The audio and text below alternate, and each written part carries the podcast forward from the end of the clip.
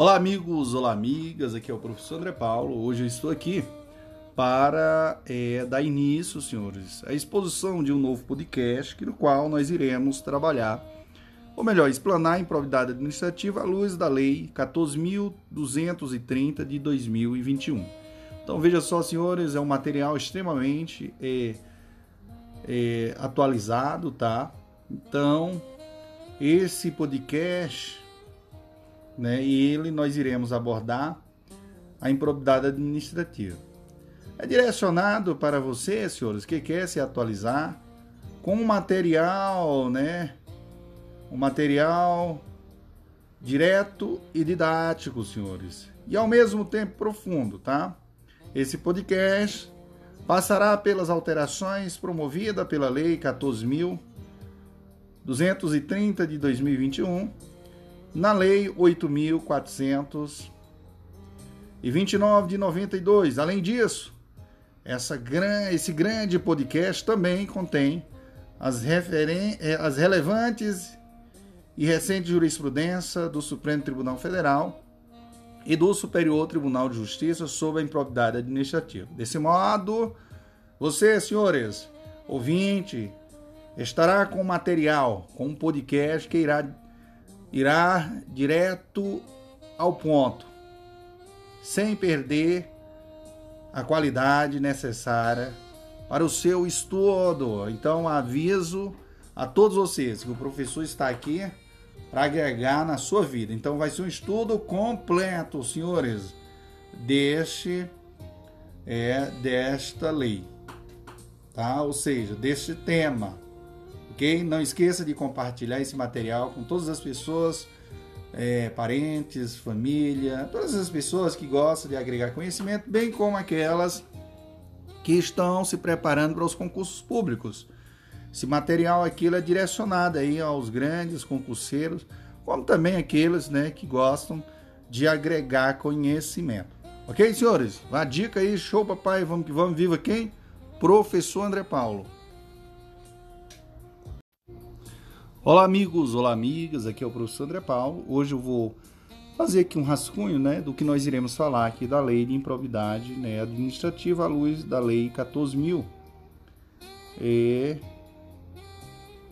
230 de 2021. Ou melhor dizendo, a improbidade administrativa à luz da lei 14.330 de 2021, que traz aqui as inovações. Primeiro aqui eu quero falar que nós iremos falar da competência, que é competência né, privativa aqui da União. Ela é uma lei aqui nacional. Nós vamos ter como sujeito ativo aqui, nós iremos abordar toda essa parte. O, do sujeito ativo, nós vamos ter que lembrar que pode ser o que? O poder executivo, legislativo judiciário, bem como a administração direta e indireta no âmbito da União, dos estados e dos municípios do Distrito Federal.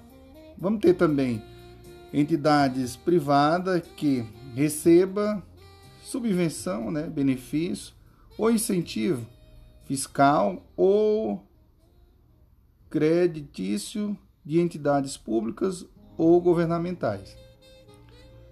Meus queridos, sujeitos passivos também, nós vamos ter os secundários, tá, pessoal? Os secundários são entidades privadas para cuja criação ou custeio o erário haja concordado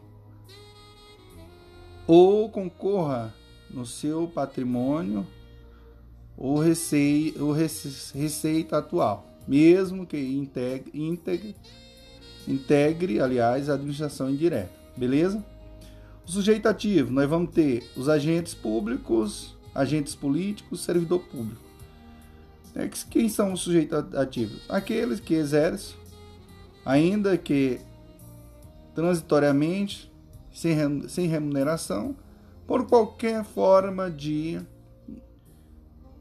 investidura ou vínculo, mandato, cargo, emprego ou função dos poderes, tá bom, pessoal? Funções públicas, na verdade. Nós vamos ter também como sujeito ativo, senhores. Vamos ter quem? Particular isso induz ou concorre ao, concorre dolosamente, tá entendendo?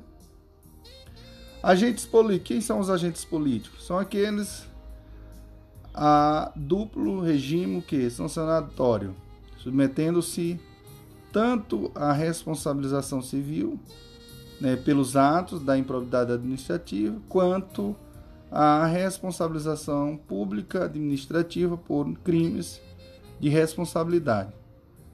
Aqui eu vou colocar, pessoal, uma, uma exceção, que é exceto o presidente da República, tá? Vamos ter também, nós iremos abordar também a responsabilidade sucessória. De quem é a responsabilidade sucessória? É, sucessor ou herdeiro deverá reparar o dano ao erário até o limite da herança ou do patrimônio transferido, beleza? Então fica ligado em relação a isso. Iremos também abordar a tipologia, né, de improbidade. Nós vamos ter condutas dolosas, que é o enriquecimento ilícito, né, lesão ao erário e violação aos princípios, aos princípios. Então vamos falar do artigo aqui do artigo 9, 10 e 11, beleza? Também no que diz respeito à tipologia da improbidade, nós vamos, nós vamos ter não há mais improbidade na modalidade culposa. Todos os atos é, exigem dolo, viu, pessoal? O exercício da função ou desempenho de competência pública sem dolo com fins ilícitos afasta a improbidade administrativa. Não há improbidade administrativa decorrente de ação ou omissão de divergência imperativa da lei, baseada em jurisprudência. Sanções, nós iremos abordar também, senhores, que independem né, independem do ressarcimento integral do dano patrimonial. Artigo 12, inciso 1, 2 e 3. Executados após o trânsito em julgado da sentença condenatória. Atos de violação de, de princípios não seja a suspensão do descrito dos direitos políticos, aliás, viu pessoal? Improbidade administrativa, a ordem urbani, urbanística, tutela a ordem urbanística do município. Nós iremos abordar aqui a lei, o artigo 52 da lei 10.257, Estatuto né, da cidade. Vamos falar aqui do procedimento administrativo judicial, que é o procedimento administrativo regulado nos artigos 14 e 16 da lei. Qualquer pessoa pode representar. Procedimento judicial regulado nos artigos 17 e 18b da lei. Proposta pelo Ministério Público, né, que é um procedimento comum do CPP, não do CPC. Não há mais legitimidade ativa concorrente entre Ministério Público e pessoa jurídica interessada. Prescrição, nós vamos ter a prescrição em oito anos, viu pessoal? Cuidado. Contada a partir da ocorrência do fato ou cessada da permanência em infrações permanentes. Né? Isso a prescrição está no artigo 23. Interrompida a prescrição, o prazo recomeça do dia da, da, da, da interrupção pela metade né, do prazo de oito anos. Indisponibilidade de bens concedido mediante o que comprovação do de pedido de dano irreparável ou de risco ao resultado útil do processo. Beleza? Senhoras e senhoras, essa parte aqui eu estou fazendo só um rascunho, né? Eu não estou frisando de forma bem didática, bem bacaninha, porque o material que eu estou fazendo, estou fazendo a, a, narração, a leitura, ele, assim, as letras tá muito pequena, viu? Não tá dando de enxergar bem, de forma bem nítida, tá? Mas não se preocupe que o, o restante né, do material, as letras estão bem bacaninhas, dá de eu falar tudo direitinho e que na verdade aqui só é uma síntese né, do que nós iremos trabalhar. Beleza? Show papai, vamos que vamos, viva o prof. André Paulo. Olá amigos, olá amigas, aqui é o professor André Paulo. Hoje a gente vai adentrar na improbidade administrativa à luz da lei 14.230 é, de 2021. E dando início aos comentários iniciais, eu começo frisando que a improbidade administrativa é uma imoralidade qualificada, isto é, uma situação de enorme gravidade. O conceito jurídico de ato de improbidade administrativa, por, sua, por estar no campo do direito sancionador, é inelástico, isto é, não pode ser ampliado para abranger situações que não tenham sido contempladas no momento da sua edição, ou melhor, da sua definição.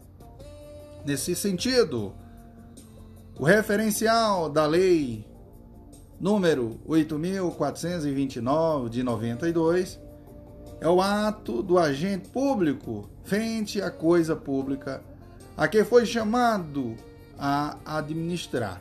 Portanto, não há improbidade administrativa, por exemplo, na prática de eventuais abusos é, perpetrado por agentes públicos durante a abordagem policial. Caso os ofendidos pela conduta seja particulares que não estavam no exercício da função pública. Esse é o entendimento da doutrina chancelado pela jurisprudência do STJ. Contudo, cabe observar que o próprio STJ entendeu que a, do, a tortura do preso custodiado em delegacia praticada por policial constitui ato de improbidade administrativa que atenta contra os princípios da administração pública. Assim preconiza o artigo, ou melhor dizendo, o artigo 37, parágrafo 4 da Constituição Federal de 1988 diz que é o dispositivo constitucional que consagra a improbidade administrativa e segundo o qual os atos de improbidade administrativa importarão a suspensão dos direitos políticos, a perda da função pública, a indisponibilidade dos bens e o ressarcimento ao erário. Na forma e gradação prevista em lei, sem prejuízo da ação penal cabível. Ademais, observa-se que no caso concreto, o juiz não precisa aplicar todas as sanções previstas constitucionalmente. Ainda a Lei 8.429 de 92, que regula a improbidade administrativa, elenca outras sanções. A lei de improbidade não é aplicada a fatos ocorridos anteriores à sua edição, conforme entendimento do STJ. Observe-se ainda que a ação de improbidade administrativa não configura uma ação penal. Sempre se pontuou que a ação de improbidade era uma ação civil. Todavia, o artigo 17 D estabelece que a ação seria repressiva de caráter sancionatório. Então, meus queridos e queridas, de toda forma, assim como já vigorava anteriormente, não há que se falar em foro por prerrogativa de função nessas ações. Isso ocorre pelo fato de que a Constituição Federal né, de 1988 prevê foro apenas para as ações penais, como se depende da leitura do artigo 102 e 100, né, e 105. Beleza, senhores? Então, o que que diz? Atenção, atenção, atenção. Posicionamento do STJ.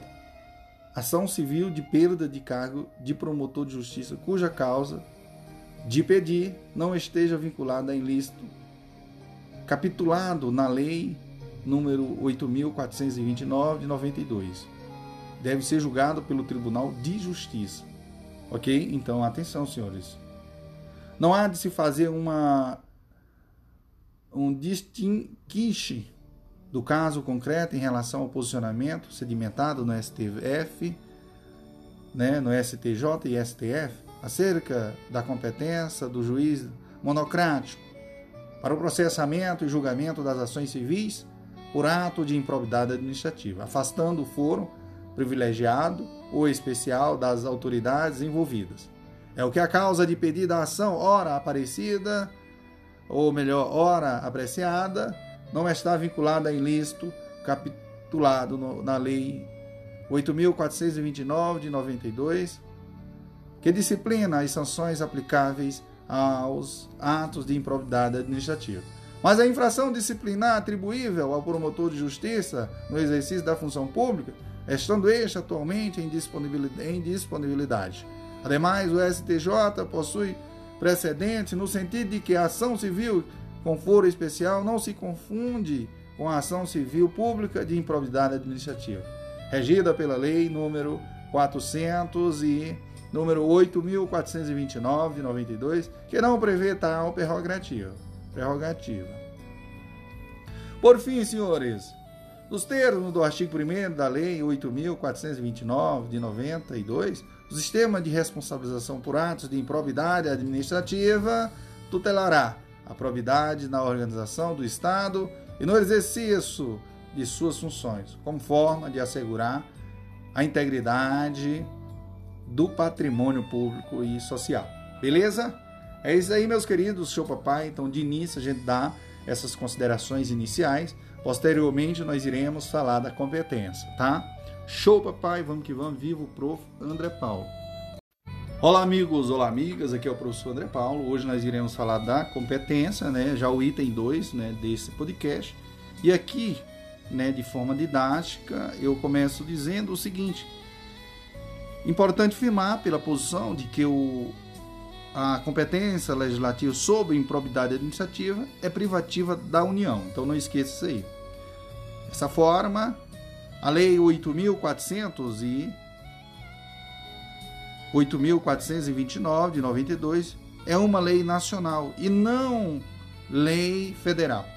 Beleza? O que se quer dizer é que a lei de improbidade administrativa é aplicada para todos os entes da federação. Beleza, senhores?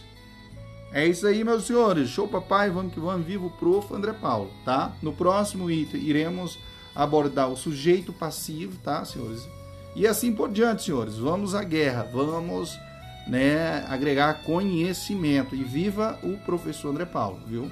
E o professor está proporcionando isso tudo para você de forma gratuita. Mas não esqueça de dar um feedbackzinho lá no, no Instagram, né, no, no, no, Facebook, me acompanhar lá no Spotify, no, no Anchor, enfim, vários aplicativos. Show, papai! E vamos que vamos! Olá, amigos! Olá, amigas! Aqui é o professor André Paulo. Hoje nós iremos ao item no qual falaremos sobre o sujeito passivo. Beleza?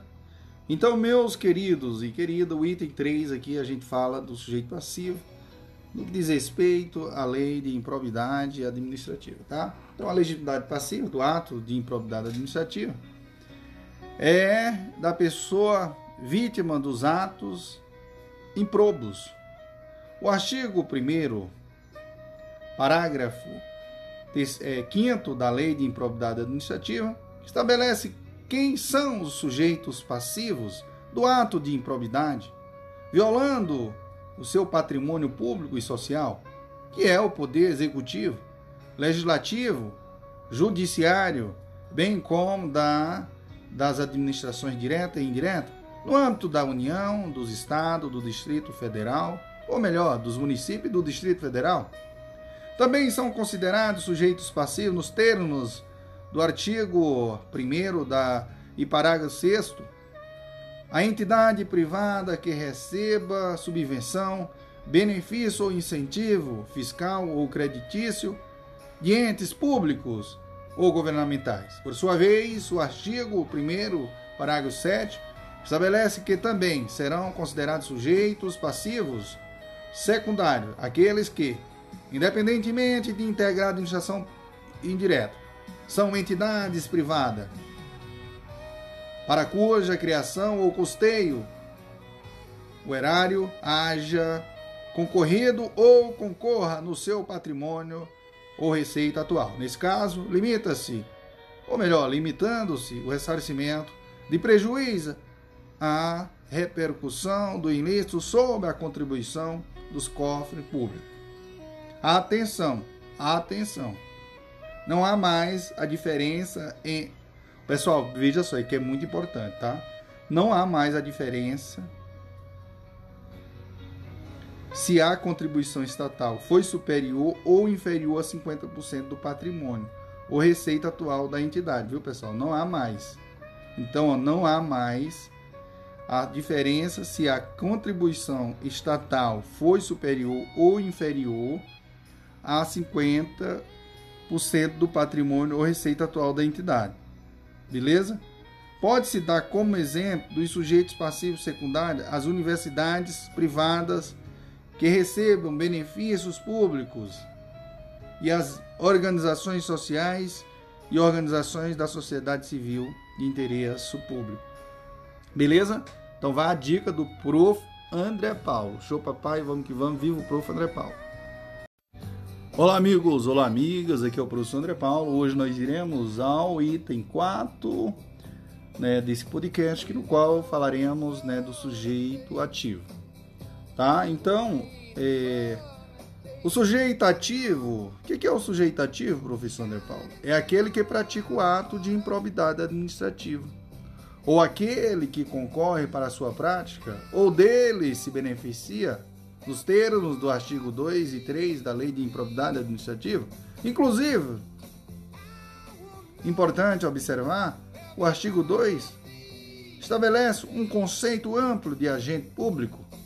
Assim, de acordo com o artigo 2, reputa-se agente público, o agente político, o servidor público e todo aquele que exerce, ainda que transitoriamente ou sem remuneração, por ele, por eleição, nomeação, designação, contratação ou qualquer outra forma de investidura ou vínculo, mandado, cargo, emprego ou função pública. Ademais, os termos do parágrafo único também será considerado sujeito e, e se submeterá às sanções legais no tocante a recursos de origem pública o particular, pessoa física ou jurídica, que celebra com a administração pública convênio, contratos de repasso, contrato de gestão, termos de parceria, termos de cooperação ou ajuste administrativo equivalente. Ainda se faz necessário pontuar que o particular pode responder por atos de improbidade administrativa, conforme prevê o artigo 3 segundo o qual aquele que, nos mesmos aquele que, mesmo não sendo agente público, induza ou concorra dolosamente para a prática do ato de improbidade. Responderá pelos atos improbos praticados. Por sua vez, o parágrafo 1 do artigo 3 afirma que os sócios, cotistas, diretores e colaboradores de pessoa jurídica de direito privado não responde pelo ato de improbidade a que venha a ser imputado à pessoa jurídica, salvo se comprovadamente houver participação e benefícios diretos, hipóteses em que responderão nos limites da sua participação. O parágrafo 2 diz: afirma que as sanções de improbidade não se aplicarão à pessoa jurídica, caso o ato de improbidade administrativa seja também sancionado como ato lesivo à administração pública de que trata a Lei 12.846, de 1 de agosto de 2013. Beleza, pessoal? Veja só, é interessante. Ó. O parágrafo 2 afirma que as sanções de improbidade não se aplicarão à pessoa jurídica caso o ato de improbidade administrativa seja também sancionado como ato lesivo à administração pública, viu, pessoal? de que trata a Lei 12.846, de 3 de agosto, de 1 de agosto de 2013. A Lei Anticorrupção, viu, pessoal?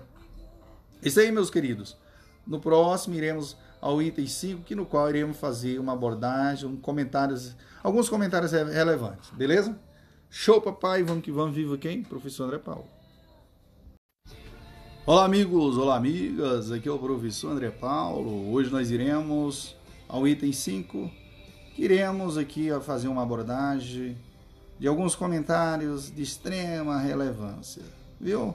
Melhor dizendo, comentários relevantes. Então, o primeiro comentário aqui é o seguinte: Importante observar que o que afirma o STJ sobre a responsabilidade dos sujeitos ativos.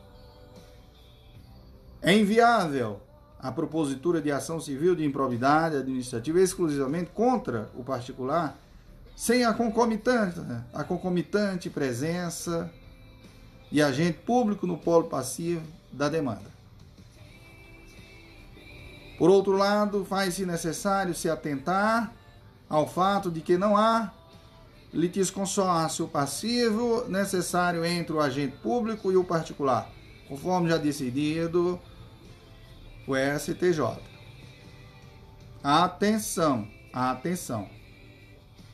É inviável a propositura de ação civil de improbidade administrativa exclusivamente contra o particular sem a concomitante presença de agente público no polo passivo da demanda. Não esqueça disso, senhores. Atenção, não há litisconsórcio passivo necessário entre o agente público e o particular. Atenção, não há litisconsórcio passivo necessário entre o agente público e o particular. Segundo comentário, senhores. Atente-se que, de acordo com o STJ, diferente, ou melhor, senhores, atente-se agora neste momento, em nome do Senhor Jesus, né, pessoal? Que, de acordo com o STJ, dirigentes de entidades privadas que administram recursos públicos pode responder sozinho por improbidade.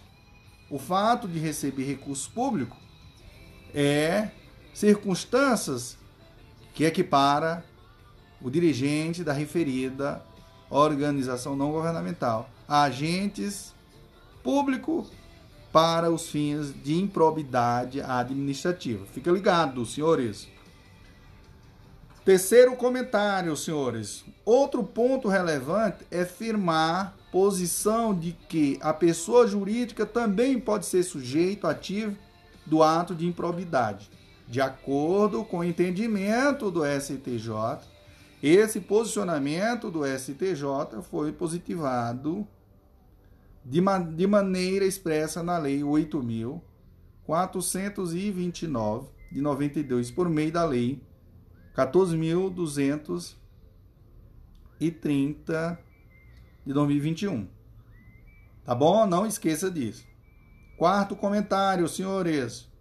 Não cometa ato de improbidade administrativa, senhores. Não esqueça. Não comete ato de improbidade administrativa.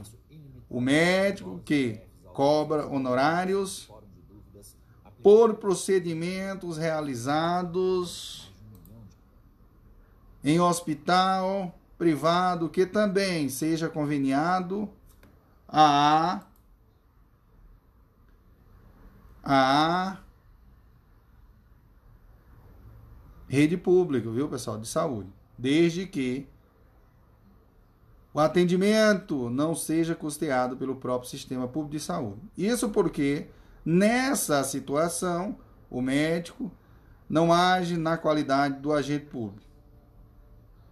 E, consequentemente, a cobrança não se enquadra como ato de improbidade. Então, só repetindo aqui, pessoal, o quarto comentário, todos esses comentários aqui é muito importante. Então, não comete ato de improbidade administrativa o médico que cobra honorário por procedimento realizado em hospital privado que também seja conveniado à rede pública de saúde, desde que o atendimento não seja custeado pelo próprio sistema público de saúde, beleza? Isso porque nessa situação o médico não age na qualidade de agente público e, consequentemente, a cobrança não se enquadra como ato de improbidade. Belezinha? Então vá a dica aí do prof. André Paulo. Beleza?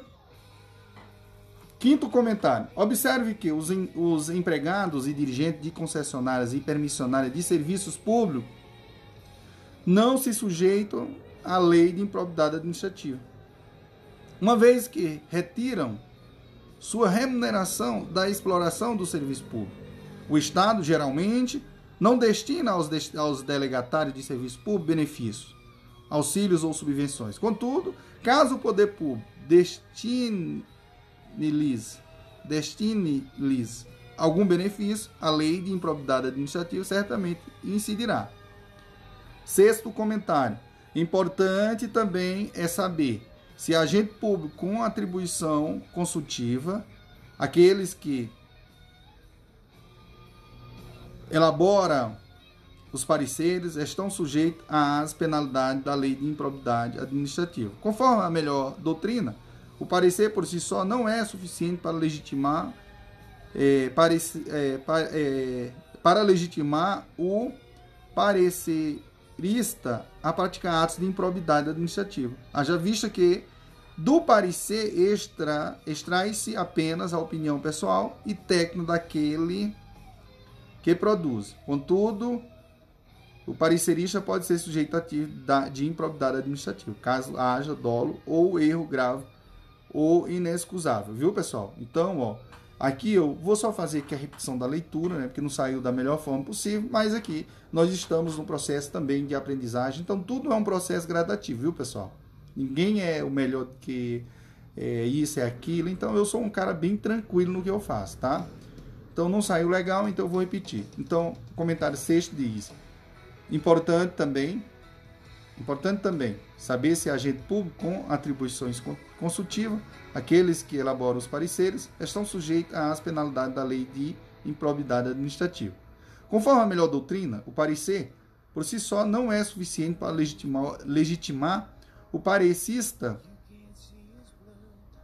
a praticar atos de improbidade administrativa administrativa. Haja vista que do parecer extrai-se apenas a opinião pessoal e técnica daquele que o produz. Contudo, o parecista, ou melhor, o parecerista, né, pessoal, podem ser sujeitativo de improbidade administrativa caso haja com dolo ou erro grave inexcusável. Beleza? Bom, sétimo.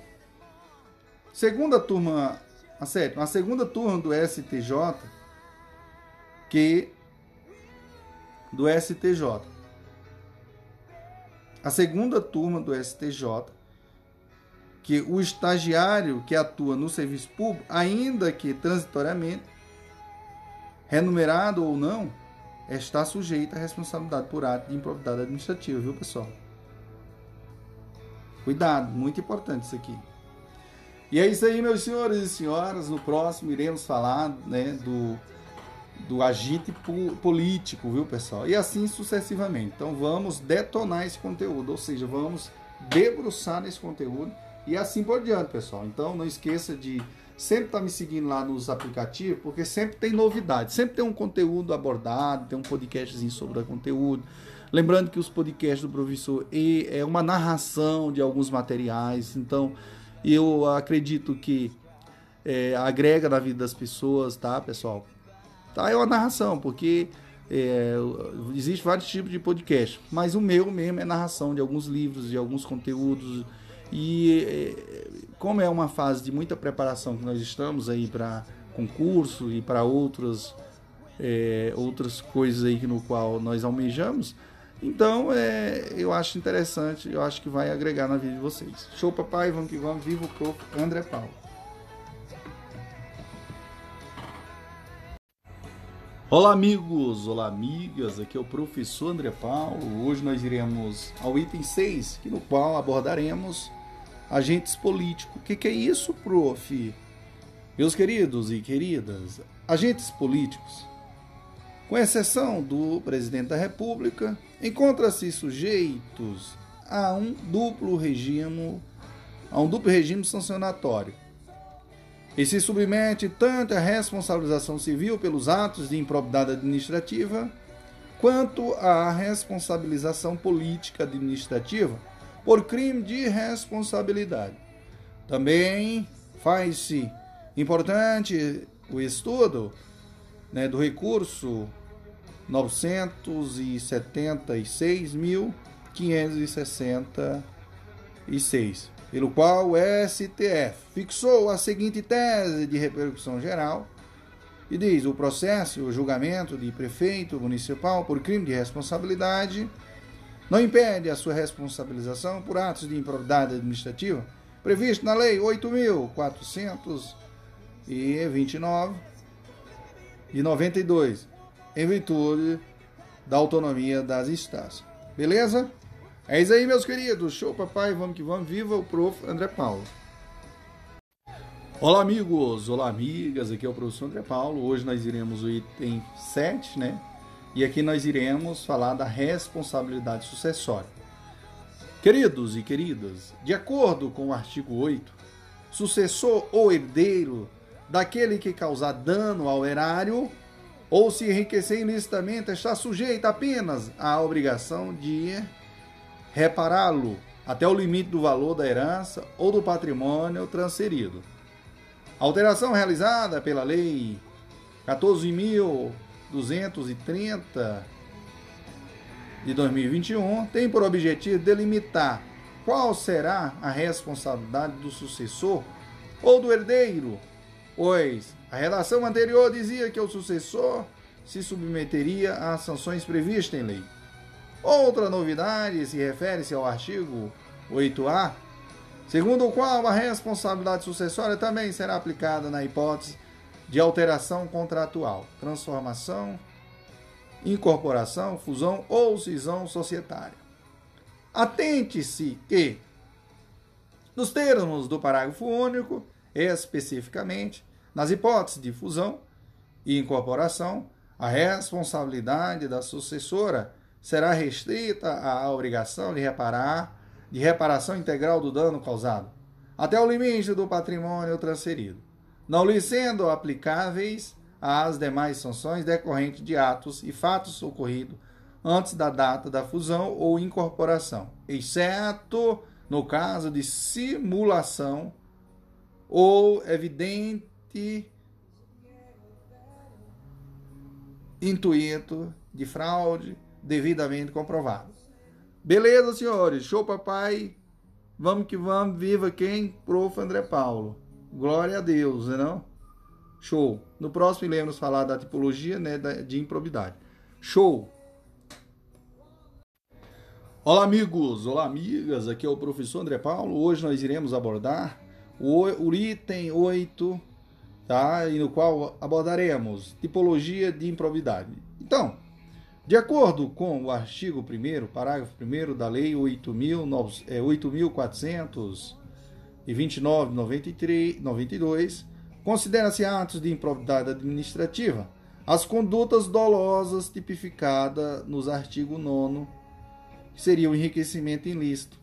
Artigo 10, lesão ao erário.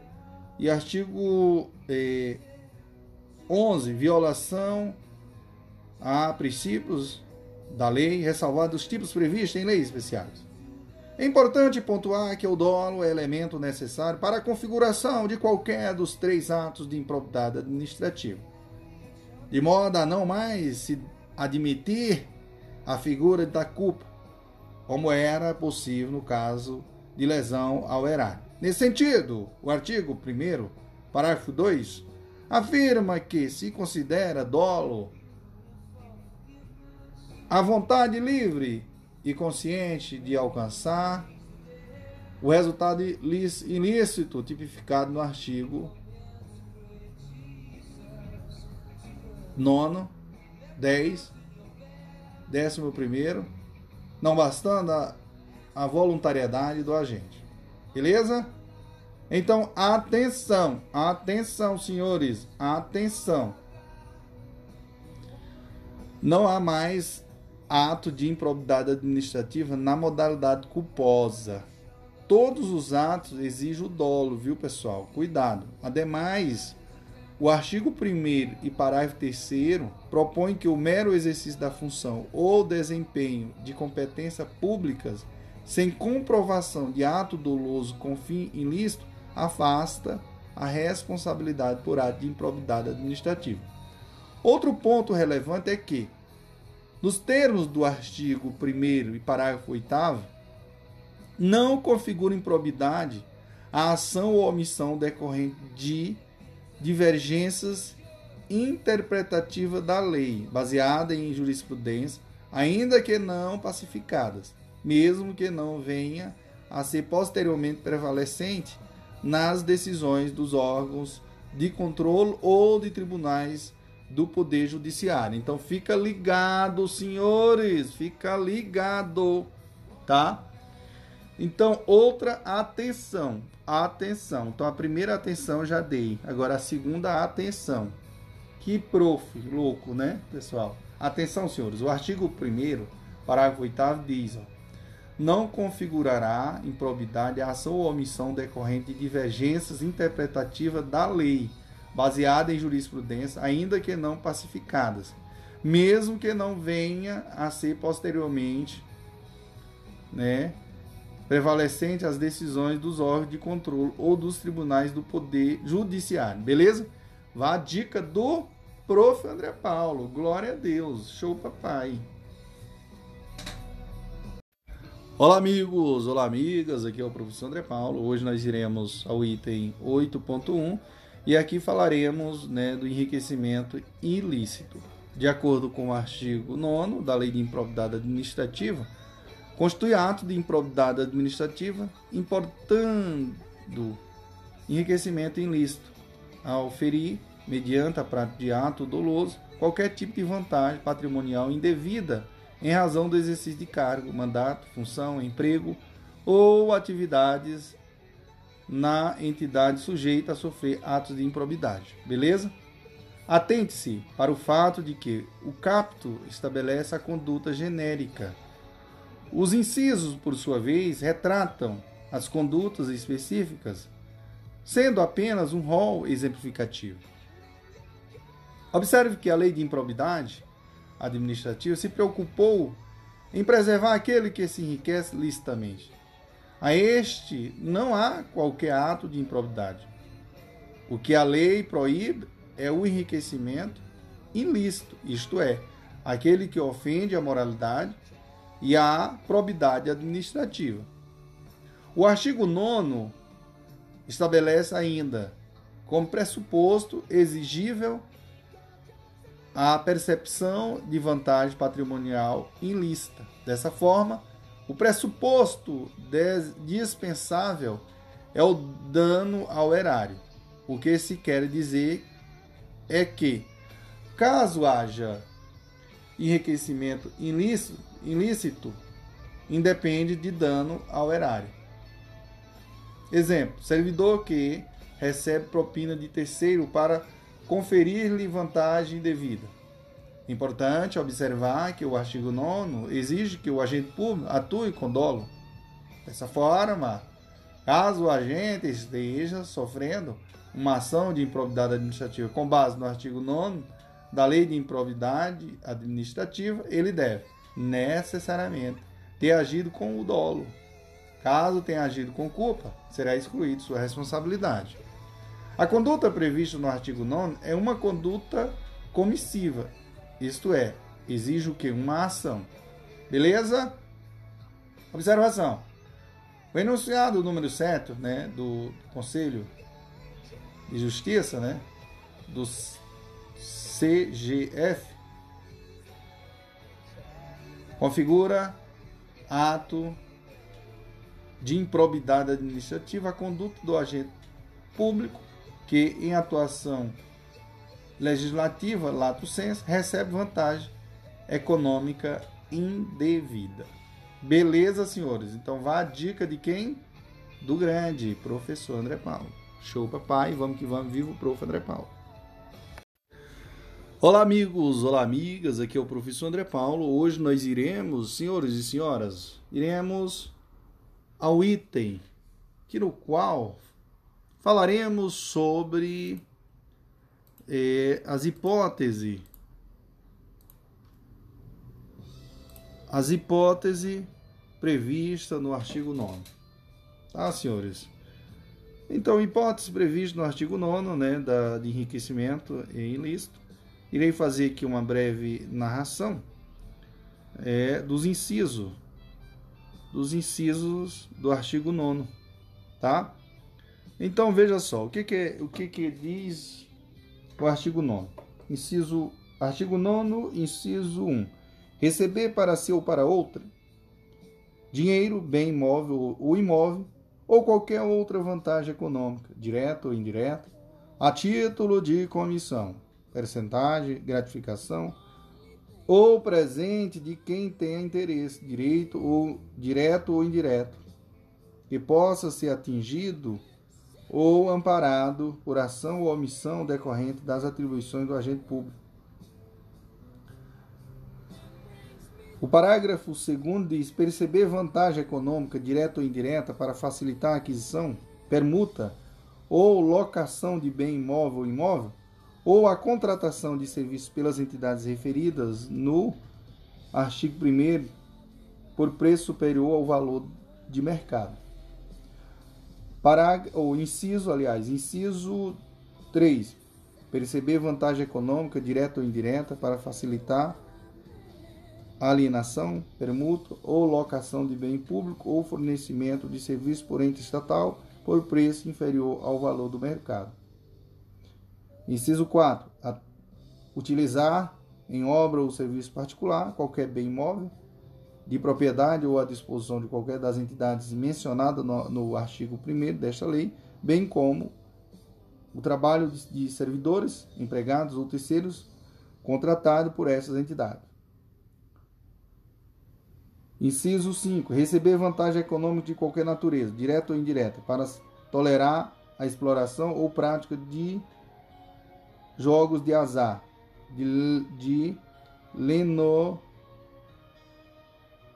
lenocínio, de narcotráfico, de, é, de contrabando, de usar ou de qualquer outra atividade ilícita ou aceitar promessa de tal vantagem. Inciso 6 diz: receber eh, vantagem econômica de qualquer natureza, de direta ou indireta, para fazer declaração falsa sobre qualquer dado técnico envolvendo obra pública ou qualquer outro serviço, ou sobre é, quantidade, né, peso, medida, qualidade ou característica de mercadorias ou bens fornecidas a qualquer das entidades mencionadas mencionada no artigo 1 desta lei.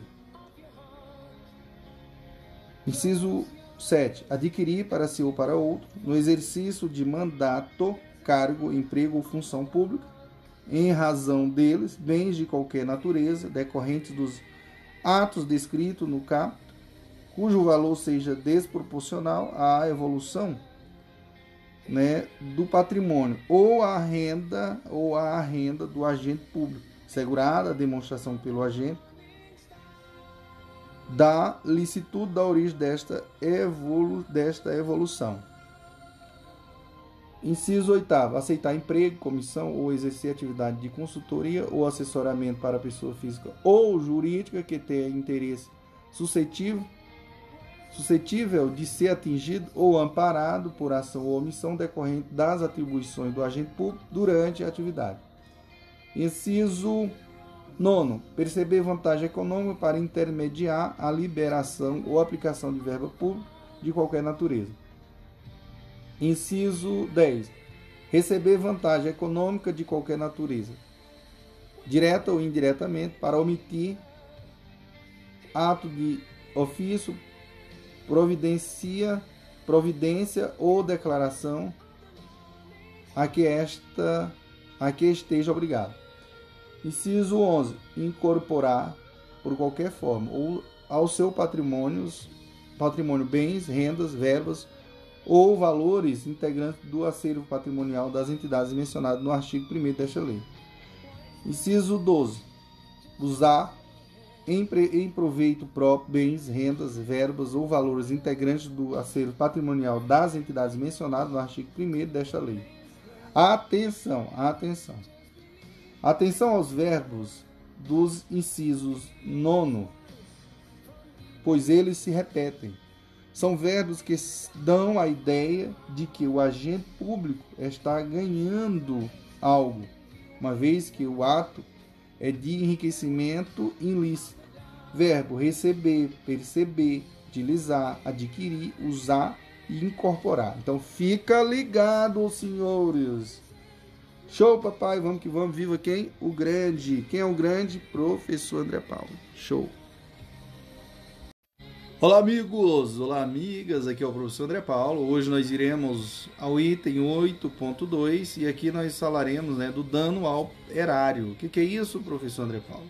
Então, de acordo com o artigo 10 da Lei de Improvidade Administrativa, constitui ato de improvidade administrativa que causa lesão ao erário qualquer ação ou omissão dolosa que seja efetiva e comprovadamente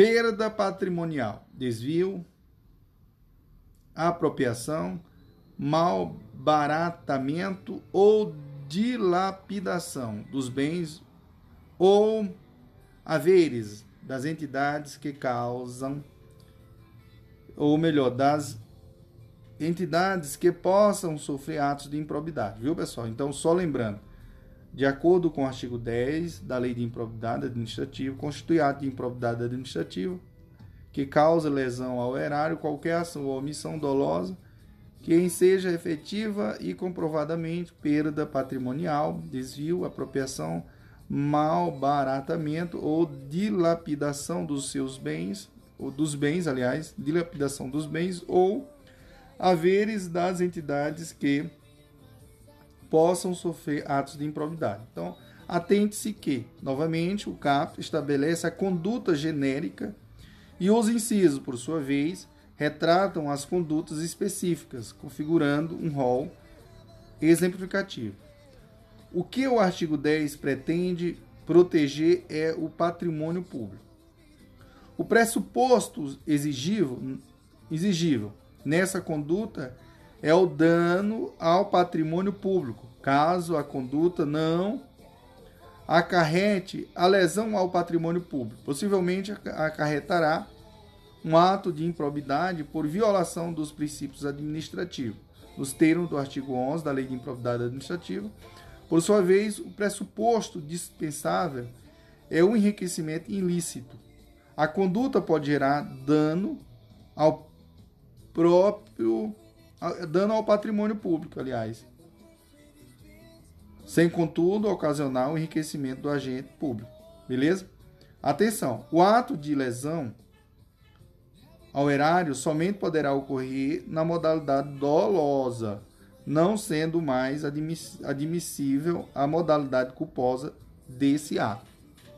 Beleza?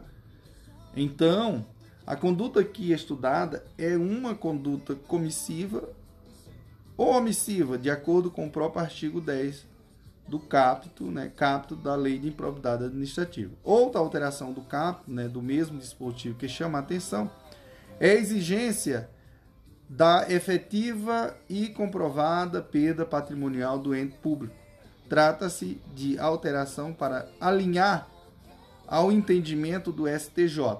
Por sua vez, das alterações dos incisos do artigo 10, chama-se atenção para o inciso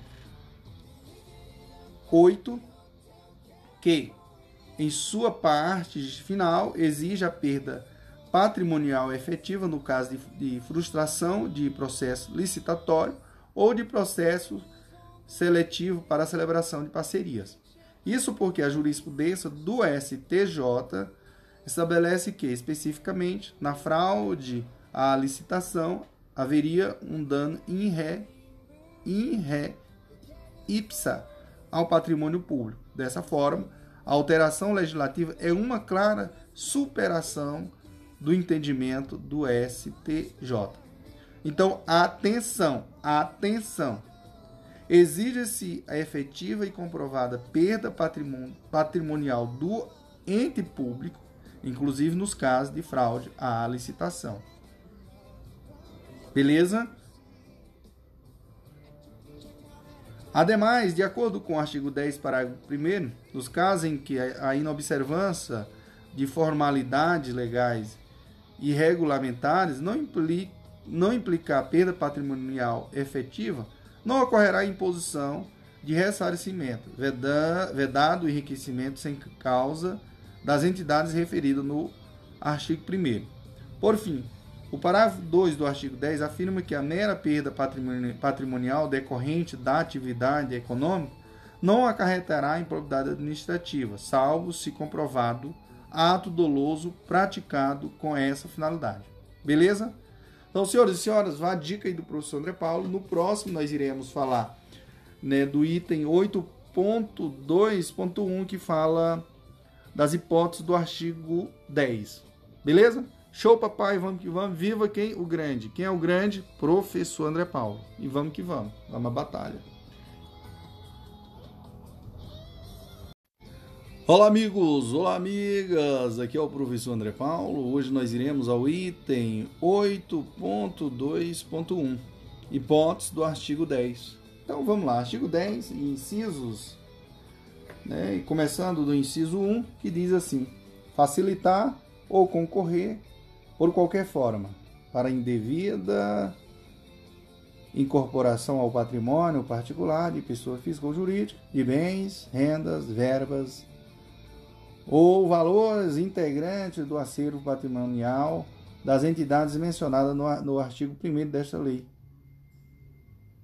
Permitir, inciso 2, permitir ou concorrer para que pessoa física ou jurídica privada utilize bens, rendas, verbas, valores integrantes do acervo patrimonial das entidades mencionadas no artigo 1 desta lei, sem observância das formalidades legais ou regulamentares aplicáveis à espécie. Ciso 2. Doar à pessoa física ou jurídica bem como ao ente despersonalizado, ainda que de fins educativos ou assistenciais, bens, rendas, verbos, valores e patrimônio de qualquer natureza ou de qualquer, quer dizer, de qualquer entidade, aliás, mencionada no, no artigo 1 desta lei, sem observância das formalidades legais e regulamentares aplicáveis à espécie. Ciso 4. Permitir ou facilitar alienação, permuta ou alocação de bem integrante do patrimônio de qualquer das entidades referidas no artigo 1 desta lei, ou ainda a prestação de serviços por parte delas, por preço inferior ao de mercado. Inciso é 4. 4 não, 5, aliás. Permitir ou facilitar a aquisição, permuta ou locação de bem ou serviço por preço superior ao do mercado. Inciso 6. Realizar operação financeira sem observância das normas legais e regulamentares ou aceitar garantia suficiente ou inidônea. Inciso Inciso 7. Conceder benefício administrativo ou fiscal sem observância das formalidades legais ou regulamentares aplicáveis à espécie. Inciso Inciso oitavo, frustrar a licitude né, de processo licitatório ou de processo seletivo para celebração né, de parcerias com entidades sem fins lucrativos ou dispensá-los indevidamente, acarretando perda patrimonial efetiva. Inciso é, nono, ordenar ou permitir a realização de despesas não autorizadas em lei ou regulamento Inciso 10. Agir ilicitamente na arrecadação de tributo, tributo ou renda, bem como no que diz respeito à conservação do patrimônio público. Inciso é, 11. Liberar verba pública sem a estrita observância das normas pertinentes ou influir de qualquer forma para a sua aplicação irregular. Inciso 12. Permitir, facilitar ou concorrer para que terceiros se enriquecem licitamente. Inciso 13. Permitir que se utilize em obras ou serviços particular veículos, máquinas, equipamentos ou material de qualquer natureza de propriedade ou à disposição de qualquer das entidades mencionadas no artigo 1 desta lei, bem como o trabalho de servidor público, empregados ou terceiros contratados por, por essas entidades. Inciso 14. Celebrar contrato ou outro instrumento que tenha por objeto a prestação de serviços públicos por meio da gestão associada, sem observar as formalidades previstas na lei. Inciso 15. Celebrar contrato de rateio de consórcio público sem, sem suficiente e prévia dotação orçamentária ou sem observar as formalidades previstas na lei. Inciso 16. Facilitar ou concorrer por qualquer forma para incorporação ao patrimônio particular de pessoa física ou jurídica de bens, rendas, verbas ou valores públicos transferidos pela administração pública a entidades privadas mediante celebração de parcerias sem a observância das formalidades legais ou regulamentares aplicáveis à, à espécie. Inciso é, inciso 17. Permitir ou concorrer para que pessoa física ou jurídica privada utiliza bens, rendas, verbas ou valores públicos transferido pela administração pública a entidades privadas mediante celebração de parcerias sem a observância das formalidades legais ou regulamentares aplicáveis à espécie. Inciso 18. Celebrar a parceria da administração pública com entidades privadas sem observância das formalidades legais ou regulamentares aplicáveis à espécie. Ciso 19. É, agir para a configuração de início na celebração, fiscalização e análise das prestações de contas de parcerias firmadas pela administração pública com entidades privadas. Inciso 20. Agir negligentemente na celebração, fiscalização e análise das prestações de contas de parcerias firmadas pela administração pública com entidades privadas. O artigo 20, o inciso 21 foi revogado. O inciso 22, conceder, aplicar ou manter benefício financeiro ou tributário contrário ao que dispõe o caput e o, e o parágrafo, parágrafo 1 do artigo 8, né? A, artigo 8A da Lei Complementar 116 de 31 de julho de 2003. Atenção, atenção, senhores, atenção. Atente-se aos verbos dos incisos 10 quer dizer, dos incisos do artigo 10, pois muitos se repetem. São verbos que não dão a ideia de que o agente está ganhando algo. Pelas condutas, quem ganha algo é um particular, ou há apenas dano ao erário. Verbo permitir, facilitar, concorrer, doar e agir. É isso daí, meus senhores. Show, papai. Vamos que vamos. Viva quem? O grande professor André Paulo. No próximo, iremos para o item 8.3, que no qual iremos abordar dos atos de improbidade administrativa decorrente de concessão ou aplicação indevida de benefício financeiro ou tributário. Ok? Show, papai! Viva a vida! Show! Olá, amigos! Olá, amigas! Eu queria, ou melhor dizendo, senhores, eu vou aqui ao item 8.3 que fala dos atos de improbidade administrativa decorrente de concessão ou aplicação indevida de benefício financeiro ou tributário. Então, o artigo 10A foi revogado pela lei, tá, pessoal? A lei 10 é, a lei 14.230 de 2021, de modo que tornou o inciso é, 22 do artigo que tornou o inciso do artigo 22 do artigo 10, tá? Beleza? Depois falaremos aqui, senhores, do, da violação aos princípios, tá? O item 8.4. Isso aí, show papai, vamos que vamos. Viva o prof. André Paulo. Show.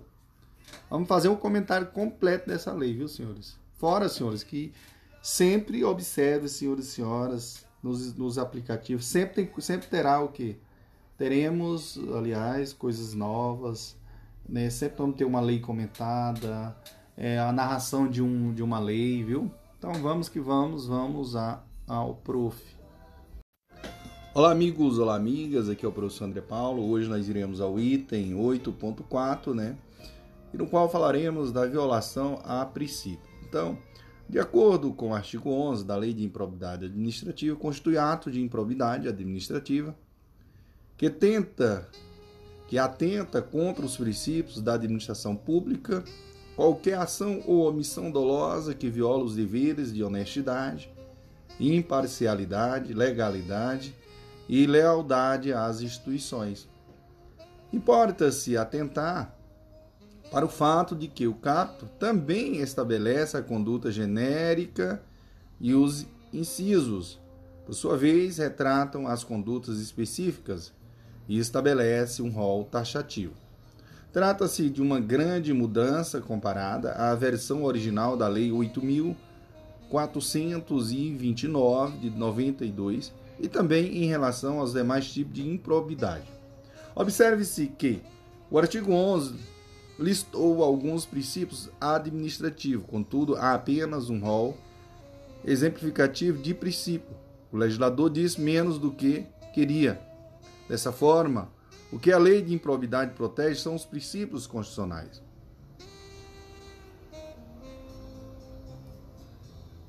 O pressuposto exigível é a violação dos princípios administrativos, exigindo-se lesividade relevante ao bem jurídico aqui tutelado. Por outro lado, senhores, é dispensável qualquer elemento de enriquecimento ilícito ou dano ao erário nos termos da lei, nos termos do artigo 11, 11 parágrafo 5 O artigo 11 exige, como elemento subjetivo dolo.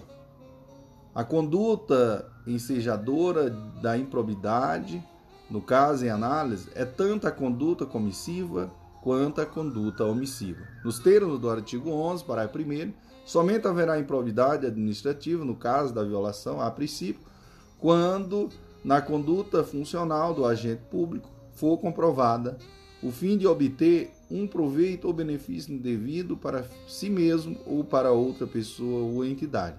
Essa disposição também se aplicará a todo e qualquer ato de improbidade previsto na Lei 8.429 de 92, bem como em qualquer outra que institua ato de improbidade conforme o artigo 11, parágrafo 2. O enriquecimento, ou melhor, o enquadramento da conduta funcional pressupõe a demonstração objetiva da prática de ilegalidade nos exercícios da função pública, indicando-se as normas constitucionais, legais ou infralegais violadas nos termos do artigo 11, parágrafo 3. Os atos de improbidade aqui tratados exigem lesividade relevante ao bem jurídico tutelado, para serem possíveis de sancionamento e independem do reconhecimento da produção de danos ao erário e de enriquecimento ilícito dos agentes públicos nos termos do, do artigo 11, parágrafo 4. Na análise da hipótese prevista no inciso 10, 11, artigo inciso 11, artigo 11, isto é, de nomeação de parentes, não se configurará improbidade a mera nomeação ou indicação política por parte dos detentores de mandatos eletivos, sendo necessário a aferição de, de dolo com finalidade ilícita por parte do agente. Ok? Então, vá a dica aí do professor André Paulo no próximo, iremos falar das hipóteses né, do artigo 11. É isso aí, meus queridos. Show, papai. Vamos que vamos. Viva o prof. André Paulo. Olá, amigos. Olá, amigas. Aqui é o professor André Paulo. Hoje nós iremos ao item 8.4.1 e falaremos das hipóteses né, do artigo 11. Então, dando continuidade à lei de improbidade administrativa, eu começo dizendo, ou começo frisando o inciso 3, né? Porque o inciso 1 e 2 né, do artigo 11 foi revogado. Então, vamos lá, senhores. O artigo 11 diz assim, ó, revelar, artigo 11, parágrafo 3. Revelar fato ou circunstância de que tem ciência em razão das atribuições e que deva permanecer em segredo, propiciando beneficiamento por informação privilegiada ou pondo em risco a segurança da sociedade e do Estado. Tá, pessoal? Então é uma situação aí, viu, pessoal, de improbidade, então fica ligado. Negar, inciso 4, negar publicidade aos atos oficiais. Tudo, ó, pessoal, tudo que eu estou falando aqui do artigo 11 são violações a princípios, viu, pessoal? Então vamos lá. Inciso 4. Negar publicidade aos atos oficiais, exceto em razão de sua imprescindibilidade para a segurança da sociedade e do Estado, ou em outras hipóteses é, instituídas em lei. Inciso 11. Frustrar em ordem, é, frustrar em ofensa à imparcialidade, o caráter concorrencial de concurso público, né? Chamamento ou procedimento licitatório visando a obtenção de benefício próprio, direto ou indireto, ou de terceiro. Né? Falei do inciso 5, né, pessoal? Não esqueça, ó, frustrar em ofensa à imparcialidade, o caráter concorrencial de concurso público, chamamento ou procedimento licitatório visando a obtenção de benefício próprio, direto ou indireto, ou de terceiro. Inciso 11. Deixar de prestar conta quando esteja obrigado a fazê-lo, desde que disponha das condições para tanto, visando a outras irregularidades. Beleza? Então fica ligado, senhores, fica ligado, ligadíssimo. Viva o prof. André Paulo. Inciso 7. Revelar ou permitir que chegue ao conhecimento de terceiro, antes, de respe... antes da respectiva divulgação oficial, teor de medida política ou econômica, capaz de ofertar o preço é, de mercadoria, bem ou serviço. Inciso 8. Descumprir as normas relativas à celebração, fiscalização e aprovação de contas né, de parcerias firmada pela administração pública com entidades privadas. Inciso 11. Nomear cônjuge, companheiro ou parente em linha reta, colateral ou por afinidade até o terceiro grau, inclusive da autoridade nomeante, ou de servidor da mesma pessoa jurídica, da mesma pessoa jurídica investida em cargo de direção, chefia de ou assessoramento para o exercício de cargo em comissão ou de confiança ou ainda de função gratificante na administração pública direta ou indireta em qualquer dos poderes da União, dos estados, do Distrito Federal e dos municípios, compreendido o ajuste mediante designações recíprocas. Inciso 12. É, praticar no âmbito da administração pública e com recursos de, do erário, atos de improbidade que contra, contrariem o disposto no parágrafo 1 do artigo 37 da Constituição Federal, de forma a promover inequívoco enaltecimento de agente público e personalização de atos, programas, obras, serviços ou campanhas dos órgãos públicos. Atenção! Atenção, senhores. Tenha atenção com as seguintes hipóteses. O artigo 10, parágrafo. Não, artigo 10, inciso 8 e artigo 11, inciso 5. Vamos lá, vamos lá, vamos, prof, vamos. O que que diz? Vamos lá. Frustrar a licitude de processo licitatório ou de processo seletivo para a celebração de parceria com entidades sem fins lucrativos, ou dispensá-los indevidamente, acarretando perda patrimonial efetiva, é ato de improbidade que configura dano ao erário, viu, pessoal? Por sua vez, frustrar em ofensa à imparcialidade o caráter concorrencial de concursos públicos chamado chamamento ou procedimento licitatório visando a obtenção de benefício próprio, direto ou indireto, ou de terceiro, é ato de improbidade que viola princípios. Viu, pessoal? Fica ligado, ligado. E vamos lá, a segunda é, observação aqui, que eu quero que vocês tenham atenção, é no artigo 9, inciso 4 e o artigo 10, inciso 8. Veja só, vamos lá. Primeiro, utilizar em obra ou serviço particular qualquer bem imóvel de propriedade ou à disposição de qualquer das entidades mencionadas no artigo 1 desta lei, bem como o trabalho de, de servidores, empregados ou terceiros contratados por essas entidades. É ato de improbidade que configura enriquecimento ilícito, viu, pessoal? Porém, permitir que se utilize em obra ou serviço particular veículos, máquinas, Equipamentos ou material de qualquer natureza, de propriedade ou à disposição de qualquer das entidades mencionadas no artigo 1 desta lei, bem como tra trabalho de, servi de servidor público, empregados ou terceiros contratados por essa entidade, é ato de improvidade que configura dano ao erário. Beleza? Então fica ligado, senhores, ligado aí. O professor está ó, tentando fazer com que você fique esperto em relação a esses quesitos. Show, papai, vamos que vamos, viva o prof. André Paulo. No próximo iremos ao quadro, né? O item 8.5 que fala do. Vamos fazer um quadro comparativo aí, tá? Show! Viva o prof. André Paulo. Olá, amigos, olá, amigas. Aqui é o professor André Paulo. Hoje nós iremos ao item 8.5 e aqui nós vamos fazer um quadro comparativo entre os, os, tipos de improbidade. Então vamos lá, pessoal, vamos lá. Tipo de improbidade. Enriquecimento ilícito. Nós vamos ter como conduta a ação, tá? Enriquecimento, o enriquecimento ilícito, nós vamos estar preconizado no artigo 9 Nós vamos ter como conduta a ação. Elemento subjetivo, dolo.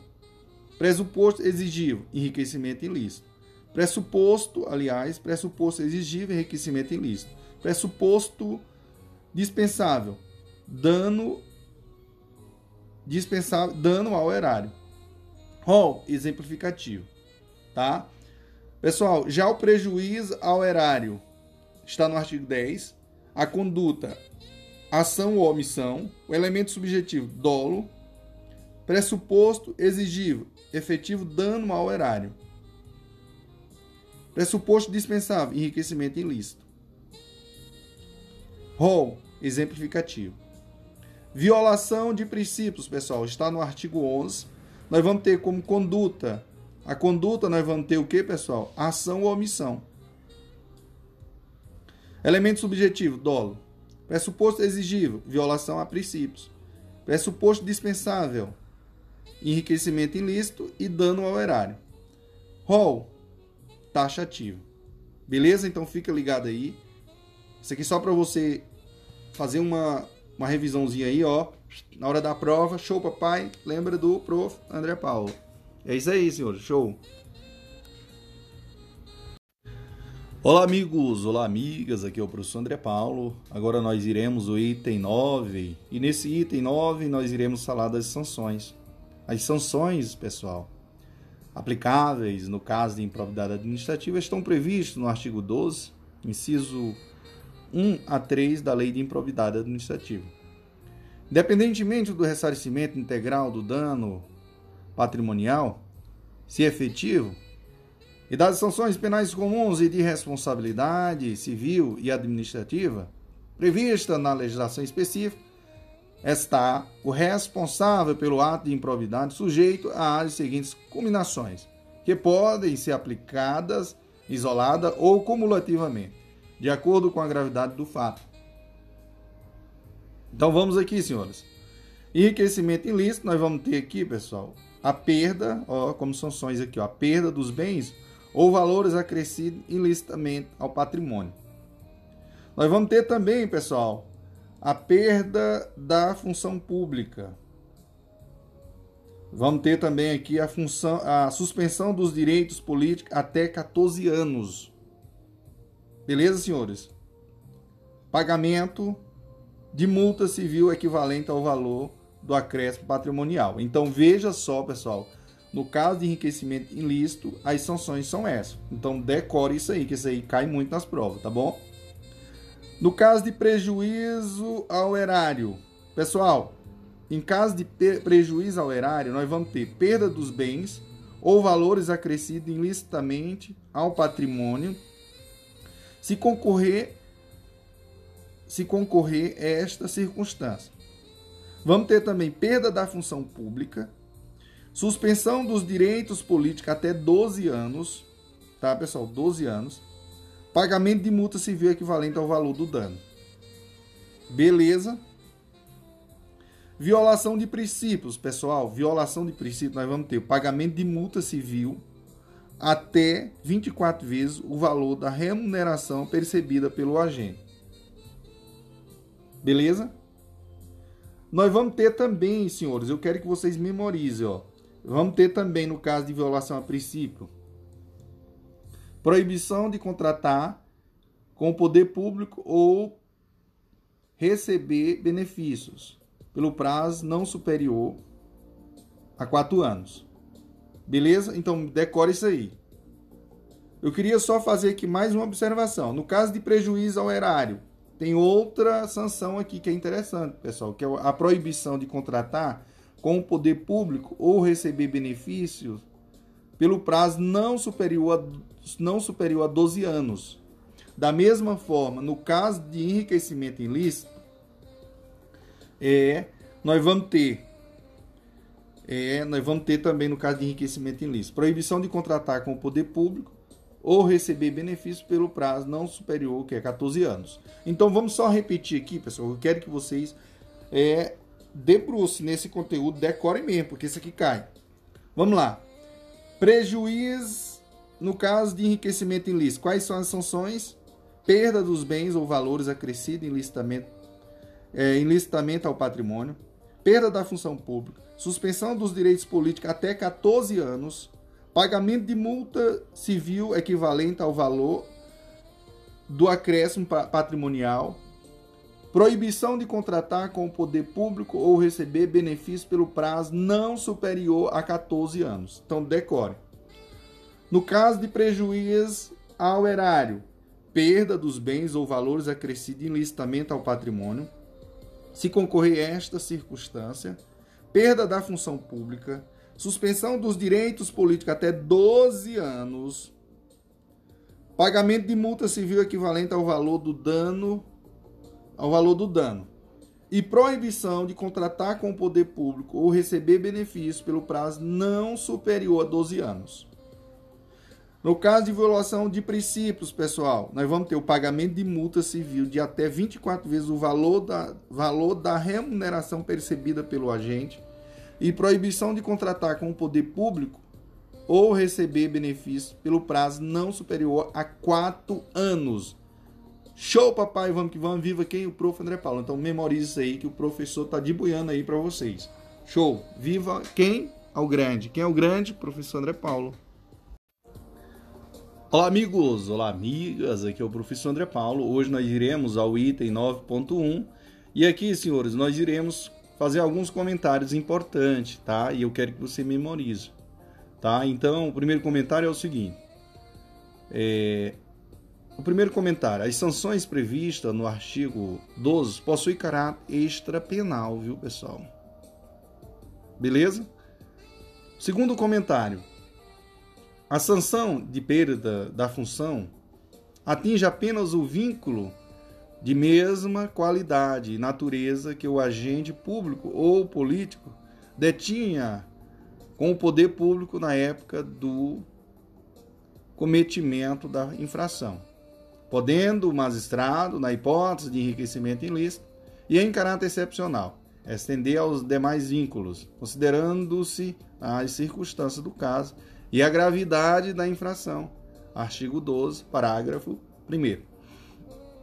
Trata-se de uma su é, superação do entendimento do Superior Tribunal de Justiça, que tem entendimento anterior à alteração da Lei 8.400 e 29 de 92, que o agente público perde a função pública que estiver ocupando no momento da, do trânsito e julgado, ainda que seja diferente daquele que ocupava no momento da prática do ato de improbidade.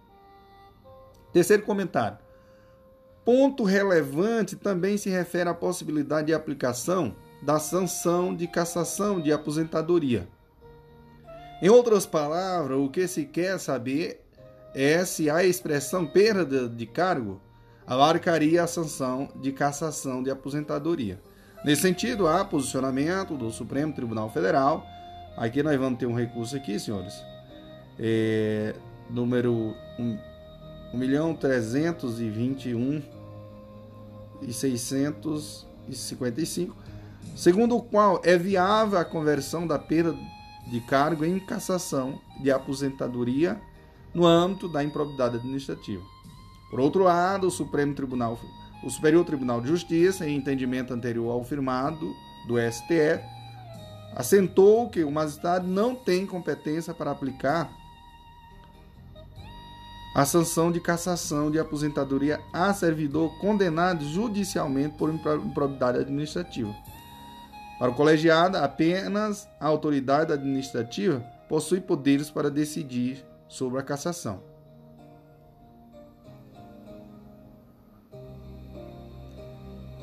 Quarto comentário. Multa pode ser aumentada até o dobro, se o juiz considerar que em virtude da situação econômica do réu, o valor calculado é ineficaz para reprovação e prevenção do ato de improbidade. Assim preconiza o artigo 12, parágrafo 2. O quinto comentário diz: Na responsabilidade da pessoa jurídica deverão ser considerados os efeitos econômicos e sociais das sanções, de modo a viabilizar a manutenção de, sua, de suas atividades. Artigo 12, parágrafo 3. Beleza? Sexto comentário. Em caráter excepcional e por motivos relevantes ou devidamente justificado, justificados, a pena de proibição de contratação com o poder público pode eh, extrapolar o ente publicado pelo ato de improbidade, devendo-se sempre observar os impactos econômicos e sociais das sanções, de modo a preservar a função social da pessoa jurídica. Artigo 12, parágrafo 4. É, sétimo comentário: em se tratando de atos de menor ofensa aos bens jurídicos tutelados pela lei, a sanção se limitará à aplicação de multa, sem prejuízo do ressarcimento do dano e da perda dos valores obtidos, quando for o caso. Artigo 12, parágrafo 5. Oitavo comentário diz o seguinte: ocorrendo lesão ao patrimônio público a reparação do dano deve, deve deduzir o ressarcimento ocorrido nas instâncias criminal, civil e administrativa, tendo por objeto os mesmos fatos. Nono, as sanções aplicadas à pessoa jurídica com base nesta lei, na Lei 12.848, de 1 de agosto de 2013, deverão observar o princípio constitucional do no bis idem. Artigo 12, parágrafo 7. 10. Comentário 10. A sanção de proibição de contratação com o poder público deverá constar no Cadastro Nacional de Empresas Inidôneas e Suspensas, né? O QES, o CEIS, né? De que trata a Lei 12.840 36 de 1 de agosto de 2013, observando as limitações territoriais contidas em decisão judicial. Artigo 12, viu, pessoal? Parágrafo 8. Comentário 11. Então, o décimo primeiro comentário. As sanções de improbidade só pode ser executada com o trânsito em julgado da sentença condenatória, nos termos do artigo 12, parágrafo 9. Trata-se de nítida alteração se comparada à redação anterior da Lei 8.429 de 92, segundo o qual apenas a perda de função e suspensão dos direitos políticos se efetivariam com o trânsito em julgado da decisão.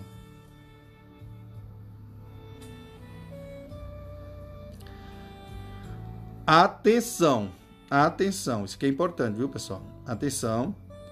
Com a Lei 12.000 12 mil não, senhores, 14.230 de 2021, todas as sanções de improbidade só podem ser executadas com o trânsito em julgado da sentença condenatória. Atenção! Com a Lei 14.230 de 2021, todas as sanções de improbidade só podem ser executadas com o trânsito em julgado da sentença condenatória. É, meus queridos, aqui nós temos o, do, o décimo segundo comentário. Para efeito de contagem de prazo de sanção de suspensão dos direitos políticos, computar-se-á retroativamente o intervalo do tempo entre a decisão colegiada e o trânsito em julgado da sentença condenatória. Aqui está preconizado no artigo 12 Parágrafo 10.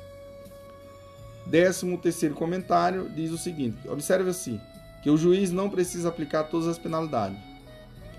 Ele irá analisar o caso concreto para aplicar penalidade, as penalidades. Ademais, o caput do artigo 12 da Lei de Improbidade Administrativa estabelece que as penas podem ser aplicadas de forma isolada ou cumulativa. Comentário 14. A Lei de Improbidade Administrativa aumenta as sanções previstas no artigo 37,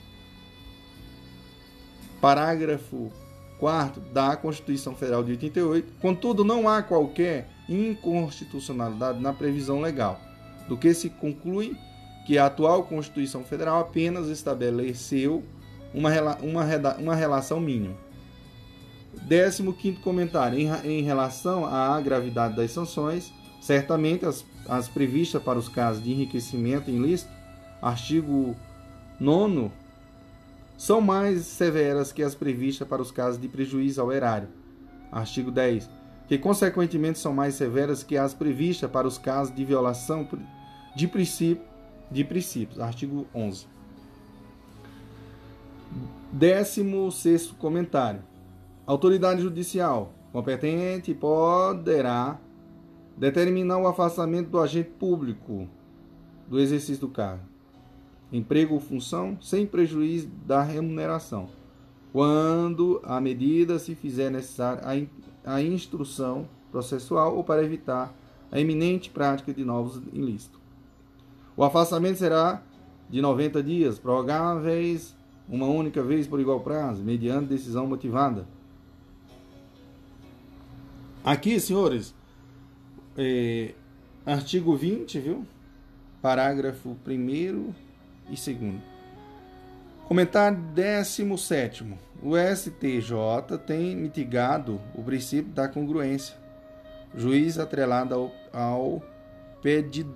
Ao, juiz atrelado ao pedido, ou seja, o juiz poderá aplicar sanção distinta daquela pedida na ação. Todavia, a Lei 14.230 de 2021 trouxe o artigo 17 é, parágrafo 10F, segundo o qual será nula a decisão de mérito total ou parcial da ação de improbidade administrativa que o requerimento, que o requerido, por, por tido diversos daquele definido, por tipo diverso daquele definido na petição inicial, assim há superação que do entendimento do STJ. Então, só repetindo aqui vai ficar mais claro. Então, o, STO, o STF não, o, o STJ tem mitigado o princípio da, da congruência, que seria o que? O juiz atrelado ao pedido, ou seja, o juiz poderá aplicar sanção distinta daquela pedida na ação. Todavia, a Lei 14.230 de 2021 trouxe o artigo 10, o artigo 17, parágrafo 10F, segundo o qual será nula a decisão de mérito total ou parcial da ação de improbidade administrativa que o requerido por tipo diverso daquele definido na petição inicial, na petição inicial. Assim, a superação do entendimento do STJ. Não é possível a fixação das penas a quem do mínimo legal, de acordo com S, de acordo com o STJ. Comentário 19, 18. Um só, uma só conduta pode ofender simultaneamente os artigos 9, 10 e 11 da Lei de Improbidade. Quando isso acontecer, deverá o aplicador da sanção utilizar o princípio da subjunção, de modo que a conduta e a ação mais grave absorve as de menor gravidade. Beleza. É, comentário 19. A posse e o exercício de agente público fica condicionadas dos, condicionados a apresentação de declaração de imposto de renda e proventos de qualquer natureza que tenha sido apresentada à Secretaria da Receita Federal a fim de ser arquivada no exercício de pessoal competente do artigo artigo 13 cap. Beleza? Comentário 20, né? Vigésimo comentário. A declaração de bem será atualizada anualmente na data em que o agente público deixar o exercício do mandato, cargo, emprego ou função. É, vigésimo segundo, comentário vigésimo primeiro, aliás, será apenado com a pena de demissão, sem prejuízo de outras sanções cabíveis, o agente que o agente público que se recusar a prestar a declaração dos bens dentro do prazo determinado, o que há é, o que o que a prestar falsa ou o que a prestar falsa, aliás, artigo 3, viu, pessoal, parágrafo 2. Comentário 22, 22 segundo. A apuração e a sanção dos atos de improbidade administrativa pode ser efetuada pela via administrativa, não se exigindo a via judicial, em razão da independência das instâncias civil, penal e administrativa. É, comentário 23, né, 23 diz: outro ponto relevante é o referente ao ressarcimento ao erário. De acordo com o STJ, não configura bis, e, bis in idem a coexistência de título executivo extrajudicial. Acordo, esse aqui é um acordo do TCU, viu, pessoal? E sentença condenatória em ação civil pública de improbidade que determina o ressarcimento ao erário e se referem ao mesmo fato, desde que seja observada a dedução do valor da obrigação que primeiramente foi executada no momento da execução do título remanescente. É, comentário 24. De acordo com o STJ, são cabíveis medidas executivas atípicas de cunho não patrimonial no cumprimento da sentença proferida em ação de improbidade administrativa. Exemplo dessas medidas é a apreensão da carteira de habilitação ou do passaporte de um, de um devedor. É, comentário 25 o STF, no julgamento da ADI 6.678, é, por decisão monocrática do ministro Gilmar Mendes, entendeu que a sanção de suspensão de direitos políticos não se aplica a atos de improbidade culposos que causem dano ao erário, bem como suspendeu a vigência da expressão da expressão suspensão dos direitos políticos de 3 a 5 anos do inciso que, ó, de 3 a 5 anos do inciso 3 do, do, do artigo 12 da lei é, 8.429 de 92. Dessa forma, o STF entendeu que não há que se falar em suspensão dos direitos políticos por atos culposos de improbidade, nem nos atos que causam violação a princípios. No que tange aos atos culposos de, de dano ao erário, com a nova redação da Lei 8.429/92, dada pela Lei 14.230 de 2021, de fato não há mais falar em improbidade administrativa, uma vez que se exige a figura do dolo para configurar o ato de improbidade. Todavia, ganha relevância a inviabilidade de se condenar a suspensão dos direitos políticos nos casos de atos que configuram violação a princípios. Atenção! Atenção! Atenção! Não há que se falar em suspensão dos direitos políticos nos casos de improbidade que viola princípios. Ok? É isso aí, meus nobres! Show, papai! Vamos que vamos! Viva quem? Prof. André Paulo, o grande. Olá amigos, olá amigas, aqui é o professor André Paulo. Hoje nós iremos ao item 10, né? E aqui iremos falar da improbidade administrativa e a ordem urbanística.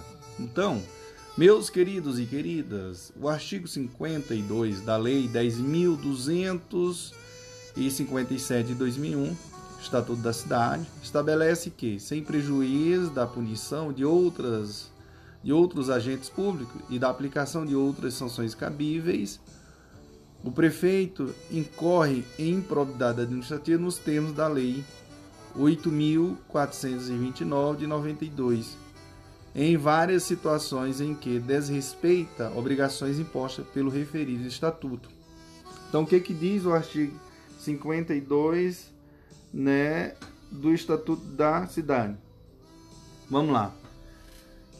Sem prejuízo da punição de outras sanções, ah, de outros, aliás, ó, sem prejuízo da punição de outros agentes públicos envolvidos e da aplicação de outras sanções cabíveis, o prefeito incorre em improbidade administrativa nos termos da Lei 8.429, de 2 de, ju de junho de, de 1992, quando inciso 1 foi vetado, inciso 2, deixar de proteger, ou aliás, deixar de proceder no prazo de 5 anos, O adequado aproveitamento do imóvel incorporado ao patrimônio público, conforme o disposto no parágrafo 4 do artigo 8 desta lei.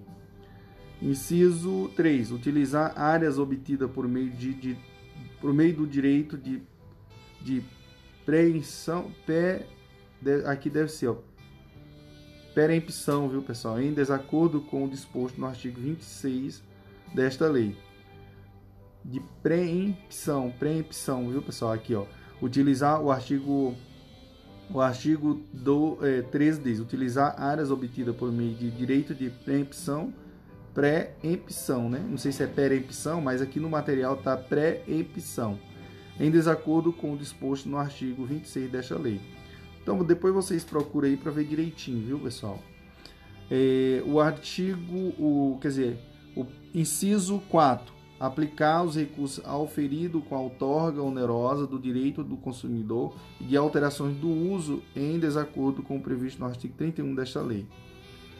É, inciso 5. Aplicar os recursos auferidos com operações consorciadas em desacordo com o previsto no parágrafo 1 do artigo 33 desta lei. Inciso é, 6. Impedir ou deixar de, de garantir os requisitos contidos nos incisos 1 e a 3 do parágrafo 4 do artigo 40 desta lei. Inciso 7. Deixar de tornar as, tomar as providências necessárias para garantir a observância do disposto no parágrafo 2 do artigo 4 e, em, e no artigo 50 desta lei.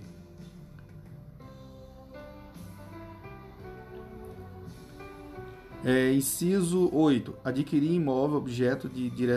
de direito de, de preempção. É preempção mesmo, viu, pessoal? Nos termos do artigo 25 e 27 desta lei, pelo valor da proposta apresentada, se este for comprovadamente superior ao mercado. É preempção mesmo, viu? Então, já descobri. Então, senhores, é isso. Então, meus queridos e queridas, esta norma tutela a ordem urbanística do município para a configuração do ato de improbidade administrativa, não se exige enriquecimento ilícito, nem mesmo dano ao erário. Seu elemento subjetivo é o dolo. Show, papai, vamos que vamos, viva quem? O grande. Quem é o grande? Professor André Paulo. Olá, amigos, olá, amigas, aqui é o professor André Paulo. Hoje nós iremos aqui só fazer uma explanação bem sucinta do que nós iremos falar no item 11 do procedimento administrativo e judicial. E aqui nós iremos abordar dentro desse, desse item, o item 11.1, iremos falar do procedimento administrativo, e o item 11.2 que iremos falar, explanar sobre o procedimento judicial, beleza? Show papai, viva quem? O grande, quem é o grande? Prof. André Paulo. Olá amigos, olá amigas, aqui é o professor André Paulo. Hoje nós iremos ao item 11.1, né, procedimento administrativo. Iremos explanar quais né, os procedimentos administrativos, ou melhor, do procedimento administrativo. procedimento administrativo está regulado pelo artigo 14 a 16 da Lei de Improbidade Administrativa. Então, senhores, de acordo com o artigo 14, qualquer pessoa poderá representar a autoridade administrativa competente para que seja instaurada investigação destinada a apurar a prática de ato de improbidade. A representação, que será escrita ou reduzida a termos e assinada, conterá a qualificação né, do representante, as informações sobre o fato e sua autoria e a indicação das provas de que tenha conhecimento. A autoridade administrativa rejeitará a representação em, em despacho fundamentado, se esta não contiver as formalidades estabelecidas trazidas no artigo 14, cap. A rejeição não impede a representação ao Ministério Público. Atendidos os requisitos da representação, a, a autoridade determinará a imediata apuração dos fatos, observando observando a legislação que regula o processo administrativo disciplinar aplicável ao agente. Então, de acordo com o artigo 15, a comissão processante dará conhecimento ao Ministério Público e ao Tribunal ou Conselho de Contas da existência de procedimento administrativo para apurar a prática de ato de improbidade. Ademais, nos termos do seu parágrafo único, o Ministério Público ou Tribunal ou Conselho de Contas poderá, a requerimento, designar representante para acompanhar o procedimento administrativo. Beleza, senhores? É isso aí, meus senhores. Show, papai. Vamos que vamos. Viva quem? O grande professor André Paulo. Olá, amigos! Olá, amigas! Aqui é o professor André Paulo. Hoje nós iremos ao item 11.2, procedimento judicial. Iremos explanar essa temática, né? E assim, eu começo dizendo a todos vocês que o procedimento judicial está previsto no artigo 17 a 18b da Lei de Improbidade Administrativa. Então, nos termos do artigo 17, a ação de improbidade será proposta pelo Ministério Público e seguirá o procedimento comum previsto no, no, no Código de Processo Civil. Beleza? Atenção, atenção. Observe-se, então, que não há mais a legitimidade ativa concorrente entre Ministério Público e e quem, pessoal? E a pessoa jurídica interessada, viu, pessoal? Ministério Público e o PJ. Tá? Atenção. Beleza? Então fica ligado em relação a isso aí. Assim, diante da resolução do artigo 17, a Fazenda Pública, por meio de sua Procuradoria, não tem mais legitimidade para a propositura da ação de improbidade. Nesse sentido, no prazo de um ano, a partir da data da publicação da Lei 14.230 de 2021, o Ministério Público manifestará interesse no prosseguimento de ações por improbidade administrativa em curso ajuizada pela Fazenda Pública, inclusive em grau de recurso, de modo que, nesse prazo de um ano, suspende-se o processo, sendo vedado praticar qualquer ato processual, podendo o juiz, todavia, determinar a realização de atos urgentes a fim de evitar dano irreparável, salvo no caso de erguição de impedimento e de suspeição, nos termos do artigo 314 do Código de Processo Civil. Então, Caso o Ministério Público, nesse caso, nesse prazo de um ano, não se manifeste, o processo em questão será extinto sem resolução do que do do mérito. Atente-se, pois que a ação de improbidade deverá ser proposta perante o foro do local onde ocorrer o dano ou, ou de domicílio da pessoa jurídica prejudicada, viu, pessoal? A propositura da ação, deve, é, pre, é, da ação definirá a competência do juiz para todas as ações posteriormente intentada, intentadas que possuam a mesma causa de pedir ou o mesmo objeto. Então, a petição inicial, observar o seguinte: inciso 1. O autor deverá individualizar a conduta do réu apontando os elementos probatórios mínimos que demonstram a ocorrência é, das hipóteses dos artigos 9 a, a, a 11 da lei, da lei e de sua autoria, salvo impossibilidade devidamente fundamentada. O inciso 2 diz assim, ó, será instruída com documentos ou justificação que contenham indícios suficientes da veracidade dos fatos e do dolo imputado ou com razões fundamentadas da improbidade, da, quer dizer, fundamentadas da, da impossibilidade de apresentação de qualquer dessas provas, observada a legislação é, vigente, inclusive as disposições inscritas no artigo 77 e 80 do Código de Processo Civil. A petição inicial será rejeitada nos casos do artigo 330 do Código de Processo Civil, bem como quando não preenchidos os requisitos acima, ou ainda quando manifestamente inexistente o ato de improbidade imputado. Estando a inicial em, de, em devida forma, o juiz man, mandará autuá-la e ordenará a citação dos requeridos para que, a, para que contestem o prazo comum de 30 dias, iniciando-se o prazo na forma do artigo 231 do CP. Assim, observe que não há mais a, a defesa prévia, que estava previsto no artigo 17, parágrafo 7 da Lei 8.429-92. Então, da decisão que rejeita questões preliminarmente suscitadas pelo réu, em sua contestação cabe agravo de instrumento. Beleza? Então, havendo a possibilidade de solução consensual, poderão as partes requerer ao juiz a interrupção, né? A interrupção de que, senhores? E aí, de que mesmo? Vamos lá? A interrupção requerer ao juiz a interrupção do prazo para contestação, viu, pessoal? Por, por prazo não superior a 90 dias. Beleza, não esqueça desses detalhes, senhores, que é bem importante mesmo, de verdade. Tá?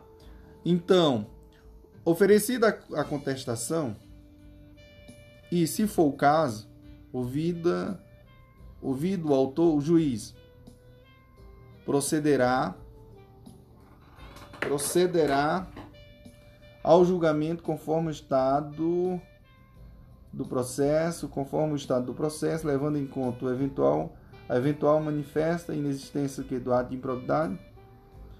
Esses dois poderá desmembrar o litígio consórcio, visando otimizar a instrução processual.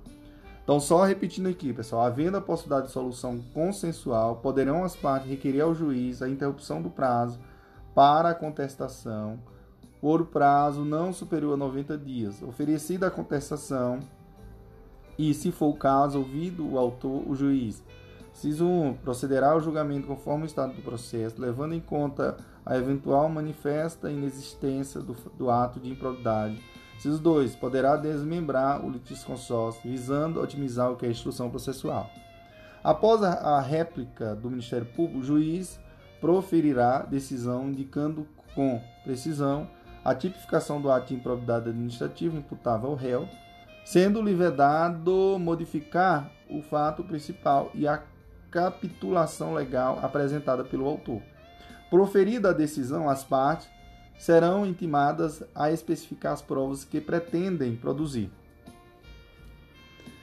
Para cada ato de improbidade administrativa, deverá necessariamente ser indicado apenas um tipo dentre aqueles previstos no artigo 9, 10 ou 11 da lei. Será nula a decisão de mérito total ou parcial da ação de improbidade administrativa que, CIS 1, condena o requerido por tipo diverso daquele definido na petição inicial. CIS 2, condena o requerido é, sem a produção das provas por ele tempestivamente especificado. Em qualquer momento do processo, verificada a inexistência do ato de improbidade, o juiz julgará a demanda improcedente. Sem prejuízo da citação dos réus, intimar-se a, a pessoa jurídica interessada para querendo intervir no processo. Se a imputação envolver a desconsideração de pessoa jurídica, serão observadas as regras previstas nos artigos 133 a 137 do Código de Processo Civil. Qualquer, a qualquer momento, identificando o magistrado a existência de ilegalidade ou irregularidade administrativa a serem sancionadas sem que esteja presente todos os requisitos para a imposição das sanções ao agente incluído no polo passivo da demanda, poderá, em decisão motivada, converter a ação de improbidade administrativa em ação civil pública regulada pela Lei 7.347 de 85. Da decisão que converter a ação de improbidade em ação civil pública caberá agravo de instrumento ao réu será assegurado o direito de ser interrogado sobre os fatos de que trata a ação, sendo que a, a recusa ou o silêncio não implicará confissão. Não se aplica na ação de improbidade administrativa, é, de acordo com o artigo 17, parágrafo 19, não se aplica a ação, na ação de improbidade administrativa, ciso 1, a presunção de veracidade dos fatos alega, é, alegado pelo autor em caso de revelia, Inciso 2. A imposição de ônus de prova ao réu, na forma do artigo 373, parágrafo 1 e 2 do Código de Processo Civil. Inciso é, 3. O ajuizamento de mais de uma ação de improbidade administrativa pelo mesmo fato, competindo ao Conselho Nacional do Ministério Público dirimir conflitos de atribuições entre membros do Ministério Público distintos. Ciso 4. O reexame obrigatório da sentença de improbidade ou de extinção sem resolução do mérito. Beleza? Meus queridos, a assessoria jurídica que emitiu o parecer atestando a legalidade prévia dos atos administrativos praticados pelo, pela pelo administrador público ficará obrigado a defendê-lo judicialmente, caso este venha a, responder ação por improbidade administrativa, até que a decisão transite em julgado. Artigo 17, parágrafo 20. As decisões interlocutórias cabem a grave de instrumento, inclusive, da decisão que rejeita questões preliminares suscitada pelo réu em caso de contestação. Está previsto no artigo 17, parágrafo 21. De acordo com o artigo 17b, o Ministério Público poderá, conforme as circunstâncias do caso concreto, celebrar acordo de não persecução civil desde que advenham ao menos os seguintes resultados. Ciso 1. O integral ressarcimento do dano. Ciso 2. A reversão à pessoa jurídica lesada da vantagem devida obtida, ainda que oriunda de agentes privados. A celebração do acordo dependerá cumulativamente. Ciso 1. Da oitiva do ente federativo lesado, seja em momento anterior ou posterior da propositura da ação. Inciso 2. De aprovação no prazo de até 60 dias pelo órgão do Ministério Público competente para apreciar as promoções de arquivamento né, de inquéritos civis se anterior ao ajuizamento da ação. Inciso 3. De homologação judicial, independente do acordo ocorrer antes ou depois do ajuizamento da ação de improbidade administrativa. Beleza? Então, meus queridos e queridas, em qualquer caso, a celebração do acordo levará em conta a personalidade do agente, a natureza, as circunstâncias, a gravidade e a repercussão social do ato de improbidade, bem como as vantagens para o interesse público na rápida solução do caso. Para fins de apuração do valor do dano a ser ressarcido, deverá ser realizada a oitiva do Tribunal de Contas competente para que se manifeste com indicação de parâmetro no prazo de 90 dias. Beleza, senhoras? Então, meus queridos e queridas,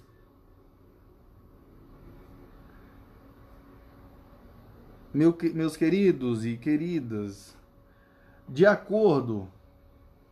É, vamos lá.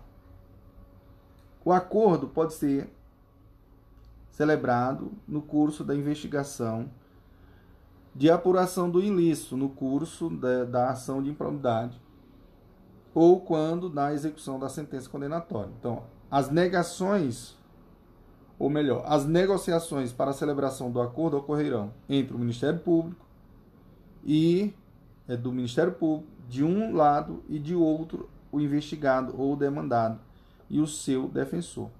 O acordo poderá contemplar a adoção de mecanismos e procedimentos internos de integridade, auditoria e incentivo à denúncia de irregularidade e aplicação efetiva de códigos de ética e de conduta no âmbito da pessoa jurídica, se for o caso, bem como de outras medidas em favor do interesse público ou de boas práticas administrativas. Em caso de descumprimento do acordo, o investigado ou demandado ficará impedido de celebrar novo acordo pelo prazo de cinco anos, contado do, do, do conhecimento pelo Ministério Público do efetivo descumprimento. Por sua vez, de acordo com o artigo 17, C, a sentença proferida nos processos de improbidade deverá, além de observar o contido no artigo 400 e 89 do Código, do Código do Processo Civil. Inciso 1. Indicar de modo preciso os fundamentos que demonstram os elementos a que se refere os artigos 9 a 11 da lei que não que não pode ser presumidos. Inciso 2. Considerar as consequências práticas da decisão, sempre que decidir com base em valores jurídicos abstratos. Inciso 3. Considerar os obstáculos e as dificuldades reais do gestor e as exigências das políticas públicas a seu cargo, sem prejuízo dos direitos dos administrados e das circunstâncias práticas que houverem imposto, limitando ou condicionando a ação do agente. Inciso 4. Considerar para aplicação das sanções de forma isolada ou cumulativa. A linha A, os princípios da proporcionalidade e da razoabilidade. A linha B, a natureza, a gravidade e o impacto da infração cometida.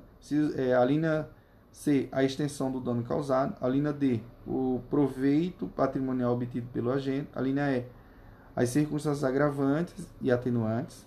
A linha F, a atuação do agente em minorar os prejuízos e consequências advindas de sua conduta omissiva ou comissiva. A linha G, os antecedentes do agente. A linha, a linha V, levar em conta a aplicação das sanções, a dosimetria das, das sanções relativa ao mesmo fato já aplicado ao agente. É, a linha, ó, pessoal, a linha G e Inciso 5, viu, pessoal? Ah, é, só fazendo a correção aí, é, já é o inciso 5. Né? Eu falei do inciso 4 e a linha de A a G, e agora a linha G, né? Eu falei, e agora o inciso 5. Levar em conta na aplicação das sanções, a dosimetria das sanções relativas ao mesmo fato já aplicado ao agente. É, inciso 6. Na fixação das penas relativa ao, relativamente ao terceiro, quando for o caso, tomar em vista a sua atuação específica, não sendo admissível a sua responsabilização por ações e omissões para as quais não tiver concorrido ou das quais não tiver obtido vantagens patrimoniais indevidas. E aqui, senhores, nós vamos ter é, o inciso 7. Indicar na apuração da ofensa a princípios na apuração da ofensa a princípio, critérios objetivos que justificam a imposição da sanção. Beleza? Então, meus queridos e queridas, a legalidade, a ilegalidade sem a presença do dolo que a qualifique não configura ato de improbidade. Na hipótese de litisconsórcio passivo, a condenação ocorrerá no limite da participação e benefícios diretos diretos, vedado qualquer solidariedade, viu, pessoal? Não haverá remessa necessária na sentença de improbidade. Outro dispositivo relevante é o artigo 17D, segundo o qual a ação por improbidade administrativa é repressiva, de caráter sancionatório, destinada à aplicação de sanção de caráter pessoal e não constitui ação civil, sendo vedado seu aju ajuizamento para o controle de legalidade de políticas públicas e para a proteção do patrimônio público e social, do meio ambiente e de outros interesses difusos, coletivos e individuais homogêneos. O que o dispositivo legal estabelece é que as questões atreladas ao controle de legalidade de políticas públicas, à proteção do patrimônio público e social, do meio ambiente e de outros interesses difusos coletivos e individuais homogêneos não poderão ser tutelados no âmbito da ação de improbidade administrativa. Nesse sentido, o parágrafo único do artigo 17d estabelece que o controle de legalidade de políticas públicas e a responsabilidade de agentes públicos, inclusive políticos, entes políticos e governamentais, por dano ao meio ambiente, ao consumidor a bens e direitos de valor artístico, estético, histórico, turístico e paisagístico, a qualquer outro interesse difuso ou coletivo, a ordem econômica, a ordem urbanística, a honra e a dignidade de grupos raciais, étnicos ou religiosos e ao patrimônio público e social, submete-se submetem-se à lei da ação civil pública, viu, pessoal? Fica ligado. Portanto, o objetivo da lei é deixar claro que esses bens jurídicos não poderão ser objeto da ação de improbidade administrativa. Ademais, de acordo com o artigo 18, a sentença que julgar procedente a ação fundada nos artigos 9 e 10 da lei, é, da lei condenará ao ressarcimento dos danos e a perda ou a reversão dos bens e valores ilicitamente adquiridos, conforme o caso, em favor da pessoa jurídica prejudicada pelo ilícito. Havendo a necessidade de liquidação do dano, a pessoa jurídica prejudicada procederá, procederá a essa determinação e ao ulterior procedimento para o cumprimento da sentença referente ao ressarcimento do patrimônio público ou a perda ou reversão dos bens. Caso a pessoa jurídica prejudicada não adote as providências acima, no caso de seis meses a contar do trânsito julgado da sentença de procedência, caberá ao Ministério Público proceder à respectiva liquidação do dano, do dano e ao cumprimento da sentença, sem prejuízo de eventual responsabilização pela omissão verificada. Beleza, senhores? Então, meus queridos e queridas, para fins de apuração do valor do ressarcimento, deverão ser descontados os serviços efetivamente prestados. O juiz poderá autorizar o parcelamento do débito resultante de condenação pela prática de improbidade administrativa se o réu demonstrar incapacidade financeira de, sal, de, de saudá-lo de, de imediato. Em até 48 parcelas mensais, corrigida monetariamente. Por sua vez, o artigo 18A estabelece que, o, que a, requerimento do réu na fase de cumprimento da sentença, o juiz unificará eventuais sanções aplicadas com outras já impostas em outros processos, tendo em vista a eventual continuidade do ilícito ou a prática de diversas a, a prática diversas é, ilicitudes. Então, inciso 1 diz: no caso do, de continuidade de ilícito, o juiz promoverá a, a maior sanção aplicada, aumentando-a de um terço ou a soma das penas, aplicando-se a solução mais benéfica ao réu. Tá, pessoal? Então, no caso de continuidade de ilícito, o juiz promoverá a maior sanção aplicada, aumentando-se, aumentando-a de um terço ou a soma das penas aplicando-se a solução mais benéfica ao réu. O inciso 2 diz: no caso de prática de novos atos ilícitos pelo mesmo sujeito, as sanções serão somadas. Por fim, senhores, nos termos do parágrafo 1, as sanções de suspensão dos direitos políticos e proibição de contratar ou receber incentivos fiscais ou creditícios do poder público observarão, observarão o limite máximo de 20, ó, pessoal, o limite máximo de 20 anos. Beleza? Show, papai, vamos que vamos. Viva quem? O grande. Quem é o grande? Professor André Paulo. No próximo iremos falar da prescrição. Show. Olá, amigos. Olá, amigas. Aqui é o professor André Paulo. Hoje estou aqui, né, para explanar o item 12, né, da Lei de Improbidade Administrativa. E aqui nós iremos trabalhar a prescrição. E eu começo dizendo a todos vocês que, de acordo com o artigo 23 da Lei da Improvidade Administrativa, ação para aplicação das sanções dos atos de improbidade administrativa prescrevem oito anos, contado a partir da ocorrência do fato, ou, no caso de infrações permanentes, do dia em que cessou a permanência. A instauração de, a instauração de inquérito civil ou processo administrativo para apuração dos ilícitos referidos nesta lei suspende o curso do prazo prescricional. Por no máximo 180 dias corridos. Recomeçando a correr após a sua conclusão ou, caso não concluído o processo, esgotado o prazo de suspensão.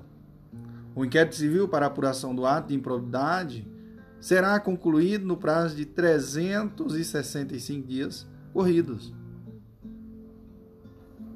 podendo ser prorrogado uma única vez por igual período, mediante ato fundamentado, submetido à revisão da instância competente do órgão ministerial, conforme dispuser a respectiva lei orgânica. Encerrado o prazo de 365 dias, e não sendo o caso de arquivamento do inquérito civil, a ação deverá ser proposta no prazo de 30 dias. Prescrição será interrompida. Quando, prof? Pelo, pelo inciso 1, pelo ajuizamento da ação de improbidade administrativa. Inciso 2, pela publicação da sentença condenatória.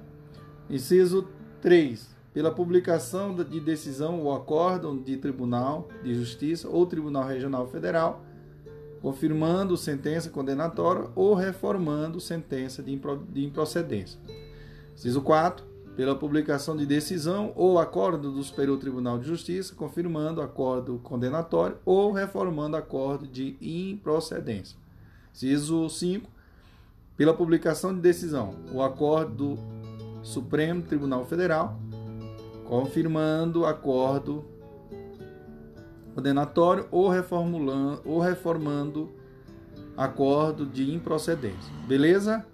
Então, meus queridos e queridas, interrompida a prescrição, o prazo recomeça a correr. Tá? O prazo o prazo recomeça a correr do dia da interrupção pela metade do prazo de oito anos. A suspensão e a interrupção da prescrição produz efeitos relativamente a todos os que concorreram para a prática do ato de improbidade. Suspensão e a interrupção da prescrição produz efeito relativamente a todos os que concorreram para a prática do ato de improbidade, ok? Só repetindo aí para vocês ficarem bem espertos. Nos atos de improbidade conexos, que seja objeto do mesmo processo, estende-se aos demais a suspensão e a interrupção relativa a qualquer deles. O juiz ou o tribunal, depois de ouvido o Ministério Público, deverá de ofício ou a requerimento da parte interessada Reconhecer a prescrição inter, é, intercorrente da pretensão sancionatória ou sancionadora e decretará e decretá-la de imediato caso entre os mais interruptivos, entre os marcos interruptivos, transcorra o prazo de quatro anos. Então, ó, o juiz ou o tribunal, depois de ouvido o Ministério Público, deverá, de ofício ou a requerimento da parte interessada, reconhecer a prescrição inter, intercorrente da pretensão sancionadora e de, decretá-la de imediato caso entre os marcos interruptivos transcorra o prazo de quatro anos. O, F, o STF reafirmou essa imprescritibilidade, estabelecendo a seguinte tese de repercussão geral. São imprescritíveis as ações de ressarcimento ao erário fundado na prática de ato doloso, tipificada na lei de improbidade administrativa. Então vamos lá, meu, meus senhores, vamos aqui fazer aqui uma uma análise aqui, um quadrozinho aqui só para a gente memorizar. Ações de ressarcimento por atos doloso, imprescritível.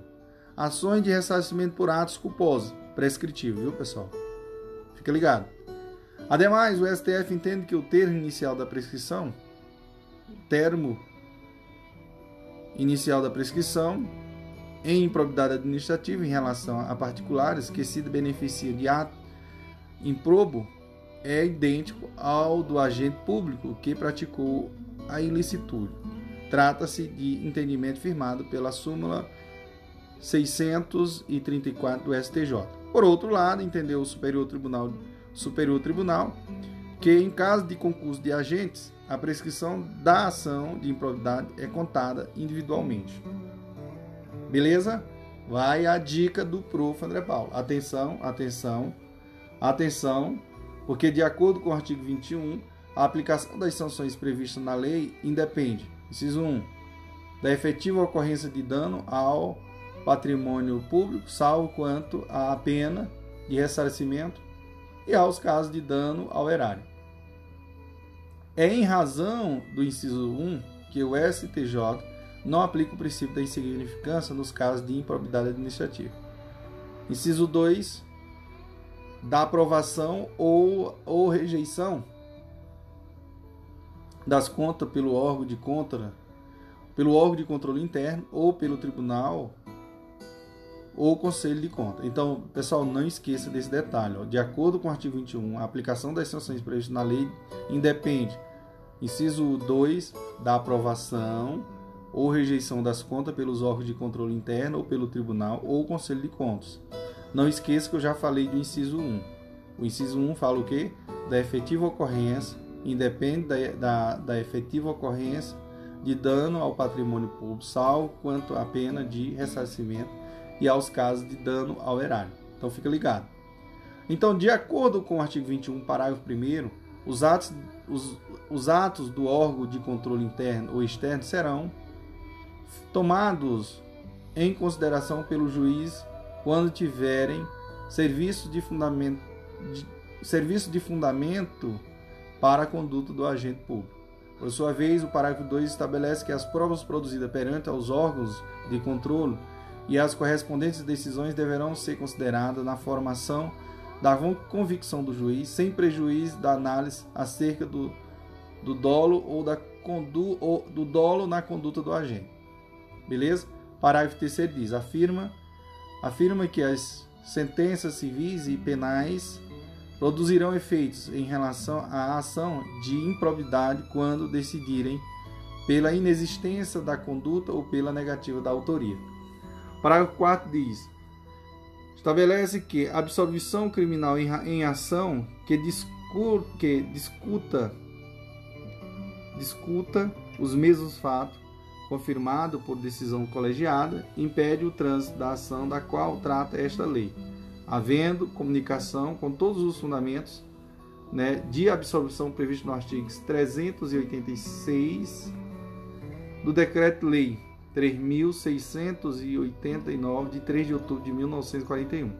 O parágrafo terceiro diz: o, o parágrafo terceiro, ou terceiro não, quinto, apregoa que eventuais outras sanções aplicadas em outras esferas deverão ser compensadas com as sanções aplicadas nos termos desta lei. Beleza, senhores? É isso aí, senhores. Show, papai. Vamos que vamos. Viva o prof. André Paulo. Olá, amigos, olá, amigas. Aqui é o professor André Paulo. Hoje nós iremos ao item é, 13 e aqui nós iremos explanar da indisponibilidade dos bens. Então, o artigo 16 dessa lei. E eu confesso a todos vocês que na ação por improbidade administrativa poderá ser formulado em caráter antecedente ou incidente pedido de indisponibilidade de bens dos réus a fim de garantir a, integra a integral recomposição do erário ou do acréscimo patrimonial resultante de enriquecimento ilícito. Diante da nova redação legal, a indisponibilidade de bens pode ser decretada diante de qualquer dos atos tipificado como improbidade administrativa, alinhando-se à jurisprudência do STJ.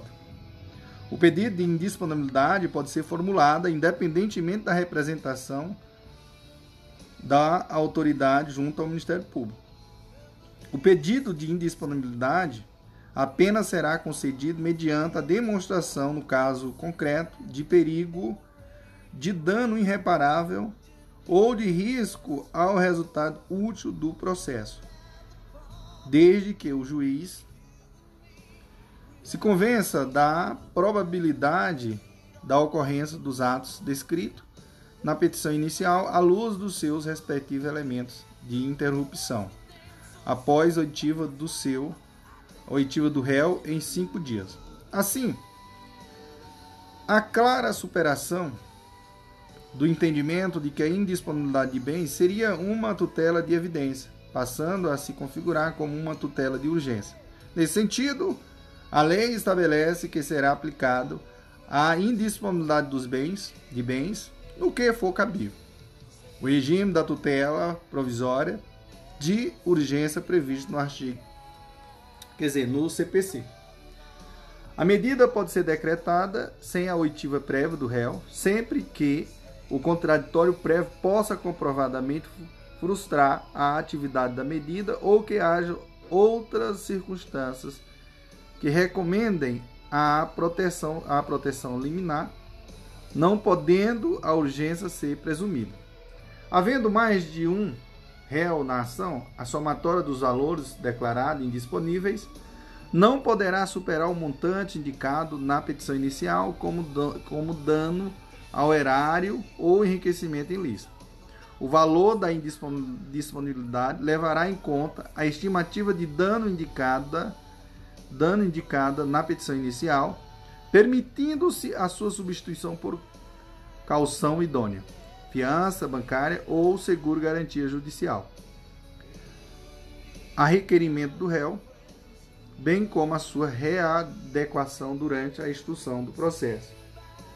Então, meus queridos, a indisponibilidade de bens de terceiro depende de demonstração da sua efetiva ocorrência para os atos ilícitos apurado ou, tratando-se de pessoa jurídica, da instauração de incidente de desconsideração da personalidade jurídica a ser processada na forma da lei processual.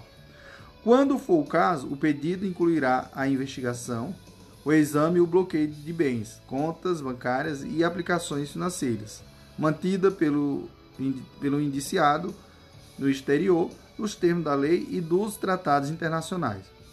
Da decisão que defere ou indefere a medida relativa à indisponibilidade, a indisponibilidade cabe grave de instrumento. A indisponibilidade recai sobre bens que asseguram exclusivamente o integral ressarcimento do dano ao erário não incidindo sobre os valores a serem eventualmente aplicados a título de multa civil ou sobre acréscimo patrimonial decorrente de atividade lícita.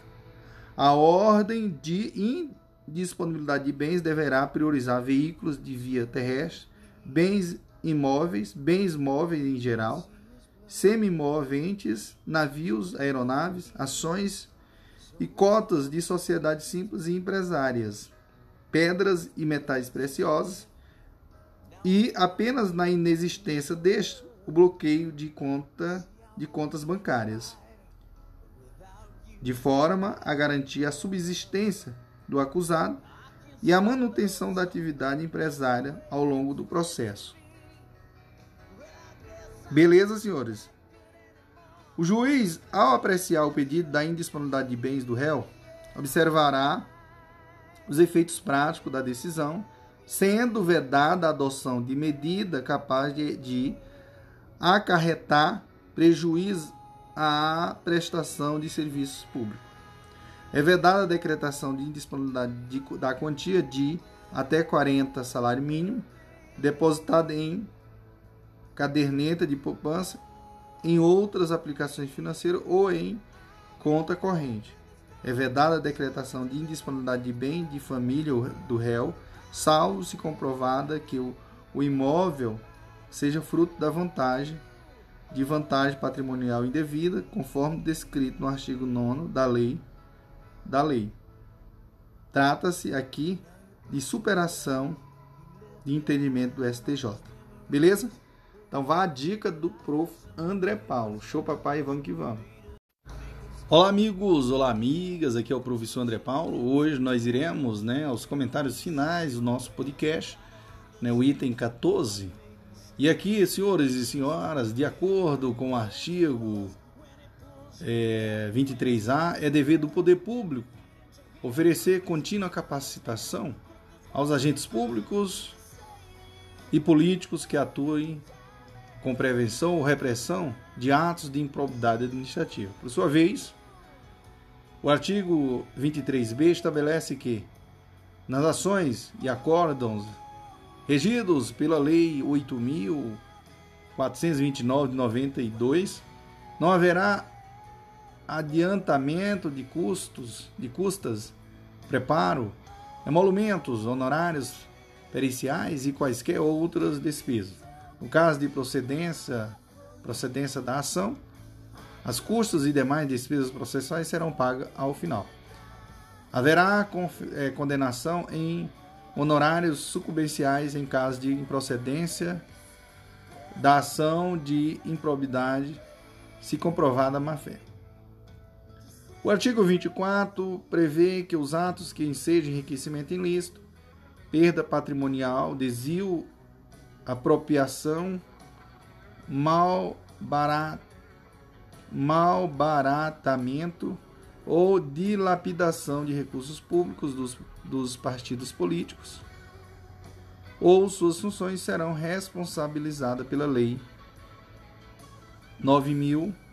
9.090, 9.090, é, 9.096, 9.096, né? 9.096, viu pessoal? De 95. Beleza? Então, meus queridos e queridas, a gente finaliza com chave de ouro. Agora nós iremos no próximo, vamos só fazer aqui, frisar algumas jurisprudências importantíssimas sobre a temática. E daí a gente finaliza o nosso podcast com chave de ouro. Show, papai, vamos que vamos, viva quem? O grande, que é um grande professor André Paulo. Olá, amigos, olá, amigas, aqui é o professor André Paulo. Hoje a gente finaliza o nosso podcast né, com chave de ouro. E aqui nós iremos falar de algumas jurisprudências importantes sobre a temática. E eu começo dizendo a primeira: o direito administrativo, caracterização de tortura como ato de improbidade administrativa. A tortura de preso custodiado em delegacia praticada por policial constitui ato de improbidade administrativa que atenta contra os princípios da administração pública o legislador estabeleceu a premissa que deve orientar o agente público em toda a sua atividade. A saber, o artigo 4 diz: os agentes públicos de, qual, de qualquer nível ou hierarquia são obrigados a velar pelos, pela estrita observância dos princípios de legalidade, pessoalidade, moralidade, publicidade no trato dos assuntos que lhes são afetos. Em reforço, o artigo 11, inciso 1 da mesma lei, reitera que configura improbidade a violação a quaisquer princípios da administração, bem como a deslealdade às instituições, notadamente a prática de ato visando a fim de visando a fim proibido em lei ou regulamento. Tais disposições evidenciam que o legislador teve preocupação redobrada em estabelecer que a grave desobediência por parte de agentes públicos ao sistema normativo em vigor pode significar ato de improbidade. Com base nessas premissas, a segunda turma já teve a oportunidade de decidir que a lei 8.429 de 92 objetiva coibir, punir, afastar as atividades públicas todos os agentes que demonstram pouco apreço pelo princípio da juridicidade, denotando uma degeneração de caráter incompatível com a natureza da atividade desenvolvida. É certo que o STJ, em alguns momentos, mitiga a rigidez da interpretação literária, literal, da interpretação literal dos dispositivos acima, porque não se pode confundir improbidade com simples ilegalidade. A improbidade é ilegalidade tipificada e qualificada pelo elemento subjetivo da conduta do agente. Por isso mesmo, a jurisprudência do STJ considera indispensável para a caracterização de improbidade que a conduta do agente seja dolosa para a tipificação de conduta descrita no artigo 9 e 11 da Lei 8.429 de 92, ou pelo menos é eivada de culpa grave, nas, nas do artigo 10, tá certo? A referida mitigação, entretanto, ocorre apenas naqueles casos sem gravidade, sem densidade jurídica relevante e sem demonstração do elemento subjetivo. De qualquer maneira, a detida análise da Lei 8.429 de 92 demonstra que o legislador, ao dispor sobre o assunto, não determinou expressamente quais seriam as vítimas imediatas ou imediatas da atividade desonesta para fins de configuração do ato como improbo. Impôs, sim, que o agente público respeite o sistema jurídico em vigor e o bem comum, que é o fim útil que é o fim último da administração pública. Essa ausência de menção explícita certamente decorre da compreensão de que o ato improbo é muitas vezes um fenômeno pluriofensivo, ou seja, ele pode atingir bem jurídico diversos. Ocorre que o ato que apenas atinge bem privado e individual jamais terá a qualificação de improbo, nos termos do ordenamento em vigor. O mesmo não ocorre, entretanto, com o ato que atingir bem interesse privado e público ao mesmo tempo. Assim, aqui assim, haverá potencial ocorrência de ato de improbidade. Por isso, o primordial é verificar se, dentro de todos os bens atingidos pela postura do agente, existe algum que seja vinculado ao interesse e ao bem público. Se assim for, como consequência imediata, a administração pública será vulnerada de forma concomitante.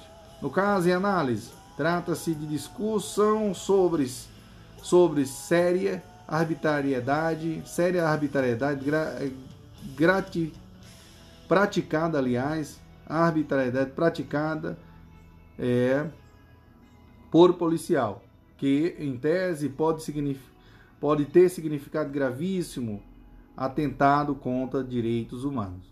Com efeito, respeito aos direitos fundamentais, para além de mera acepção individual, é fundamento da nossa República, conforme o artigo 1 inciso 3 da Constituição Federal, e é objeto de preocupação permanente da administração pública, de maneira geral, de maneira geral. De tão importante a prevalência dos direitos humanos na forma em que em que disposta no artigo, no inciso 2 do artigo 4 da Constituição Federal de 88, é vetor de regência da República Federativa do Brasil nas relações internacionais. Não por outra razão. Inúmeros são os tratados e convenções assistidos pelo nosso Estado a respeito do tema. Dentre vários, lembra-se a Convenção Americana de Direitos Humanos, tá? Então, promulgada pelo decreto número 678 de 92, que já no seu artigo 1 dispõe explicitamente que os estados signatários são obrigados a respeitar as liberdades públicas. E de forma mais eloquente, eloquente, o artigo 5 e 7 da referida convenção reforça as suas disposições introdutórias ao prever, respectivamente, o direito à integridade pessoal e o direito à liberdade pessoal.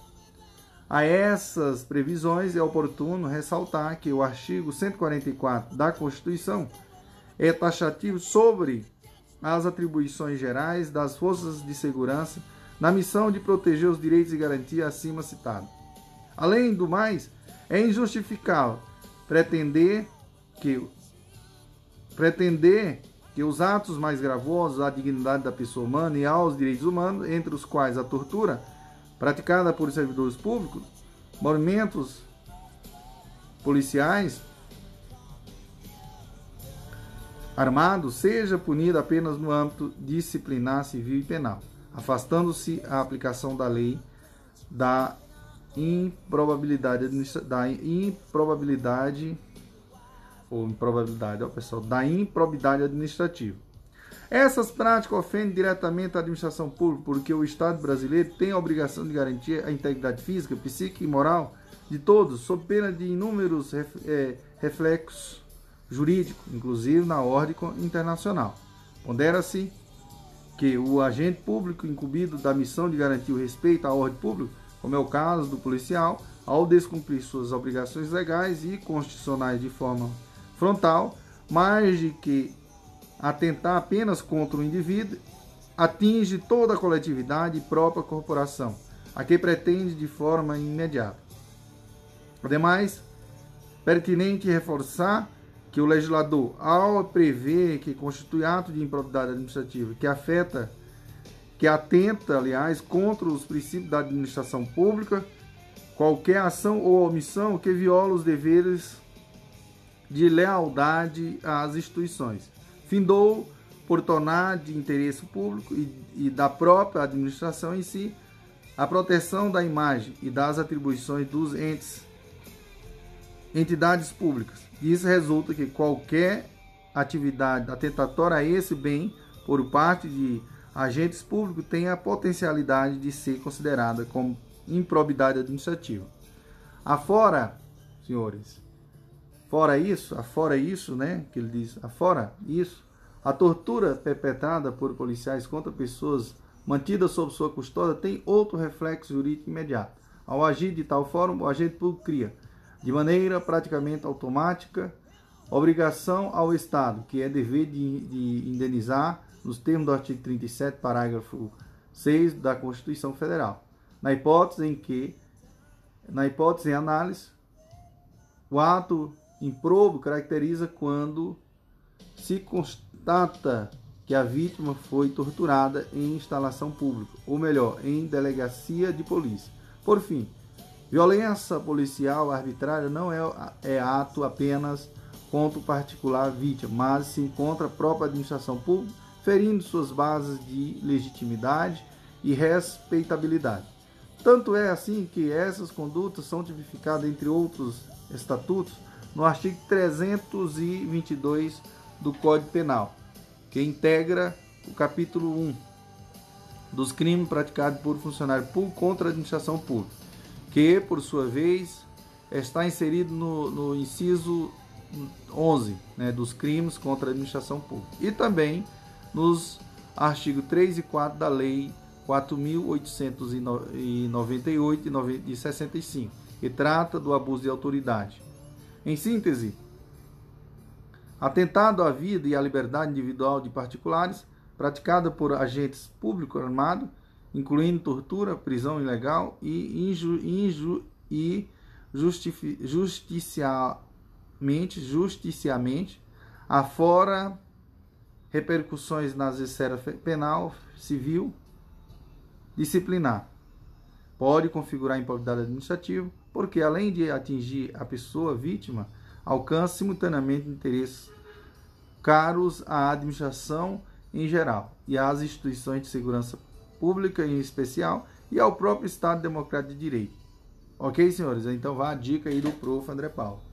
Então, a segunda jurisprudência aqui que eu vou falar para vocês, pessoal, é, no caso de direito administrativo, é a aplicação de multa eleitoral e sanção por ato de improbidade administrativa. Aqui, essa daqui é bem rapidazinha, tá? Então vamos lá.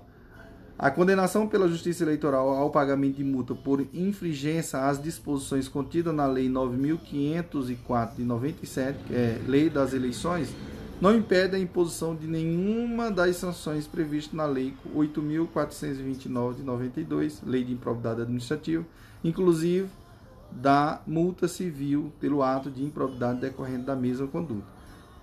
Por expressa disposição legal, artigo 12 da lei, né, de, da lei de improbidade, as penalidades impostas pela prática de ato de improbidade administrativa independem das demais sanções penais, civis e administrativas, prevista em legislação específica. Desse modo, o fato de o agente probo ter sido condenado pela Justiça Eleitoral ao pagamento de multa por infringência às disposições contidas na lei das eleições não impede sua condenação em quaisquer das sanções previstas na lei de improbidade administrativa, não havendo falar em bis, bis in idem. Ok, senhores? É isso aí, meus senhores. E agora o próximo, a próxima jurisprudência aqui, senhores, que é, foi aqui uma ação por ato de improbidade administrativa também. Também é bem bacaninha.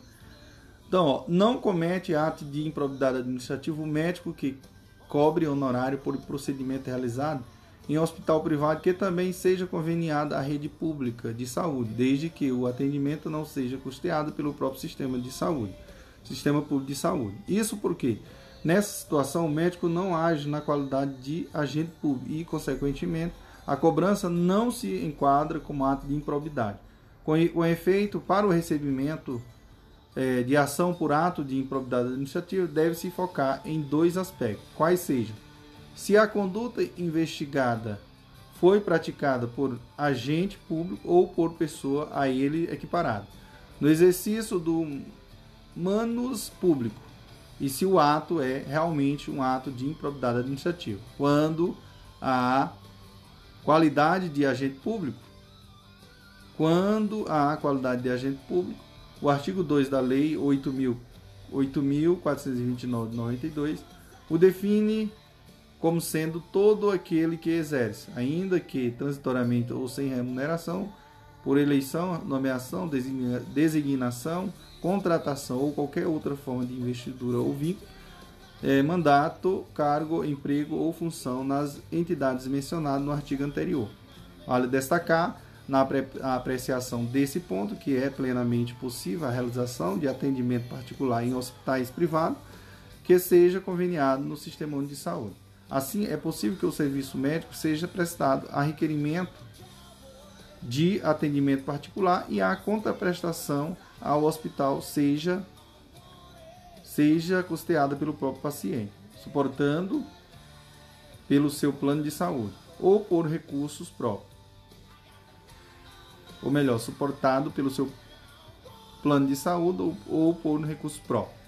Na hipótese e análise, deve-se observar que não há atendimento pelo próprio SUS e não há como sustentar que o médico tenha prestado o serviço na qualidade de agente público, pois a mencionada qualificação somente re restaria configurado se o serviço tivesse sido custeado pelos cofres públicos. Por consequência, se o ato não foi praticado por agente público ou por pessoa a ele equiparado, não há falar em ato de improbidade administrativa. Beleza? Meus queridos, a outra aqui, pessoal, é a outra aqui também bem interessantezinha, também bem pequenininha, é, sobre a temática direito administrativo e processo civil, revisão e recurso especial das penas impostas em razão da prática de ato de improbidade administrativa. Então, vamos lá. Essa jurisprudência aqui é interessante também. Ó. As penalidades aplicadas em decorrência de de ato de improbidade administrativa, caso seja patente a violação aos princípios da proporcionalidade, da razoabilidade, pode ser revista em recursos especial. Beleza, pessoal? Nessa situação, não se aplica a súmula, a, aplica a súmula 7 do STJ. Beleza? Então, vá a dica do prof. André Paulo. Próxima. Isso aqui foi um agravo, também um agravo regimental, no agravo em recurso especial de improbidade administrativa, viu, pessoal? A lei de improbidade administrativa, aplicação aos agentes públicos municipais, possibilidade, agravo regimental não provido. Então veja só aqui essa jurisprudência aqui, pessoal, esse informativo também interessante. Então, conforme decidido pela Corte Especial, o julgamento do recurso tal, tal, não preciso falar aqui para vocês, é aplicável aos agentes públicos municipais tais como prefeito, ex, prefeito e vereadores, viu? Bom, a próxima diz assim: improbidade administrativa por violação aos princípios da administração pública, pessoal.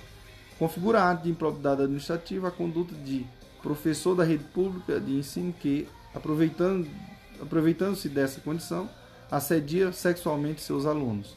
Isso porque essa conduta atenta contra os princípios da administração pública, subsumindo subsumindo-se ao disposto do artigo 11 da Lei 8.429 de 92. Beleza? Então a dica do prof. André Paulo, a gente finaliza aqui com chave de ouro. Esperem poder contribuir com todos vocês. E espero também que vocês compartilhem esse material com muitas pessoas, que eu sei que muita gente vai agregar na sua vida através desse material. Show, papai? Vamos que vamos. Viva quem? O grande professor André Paulo.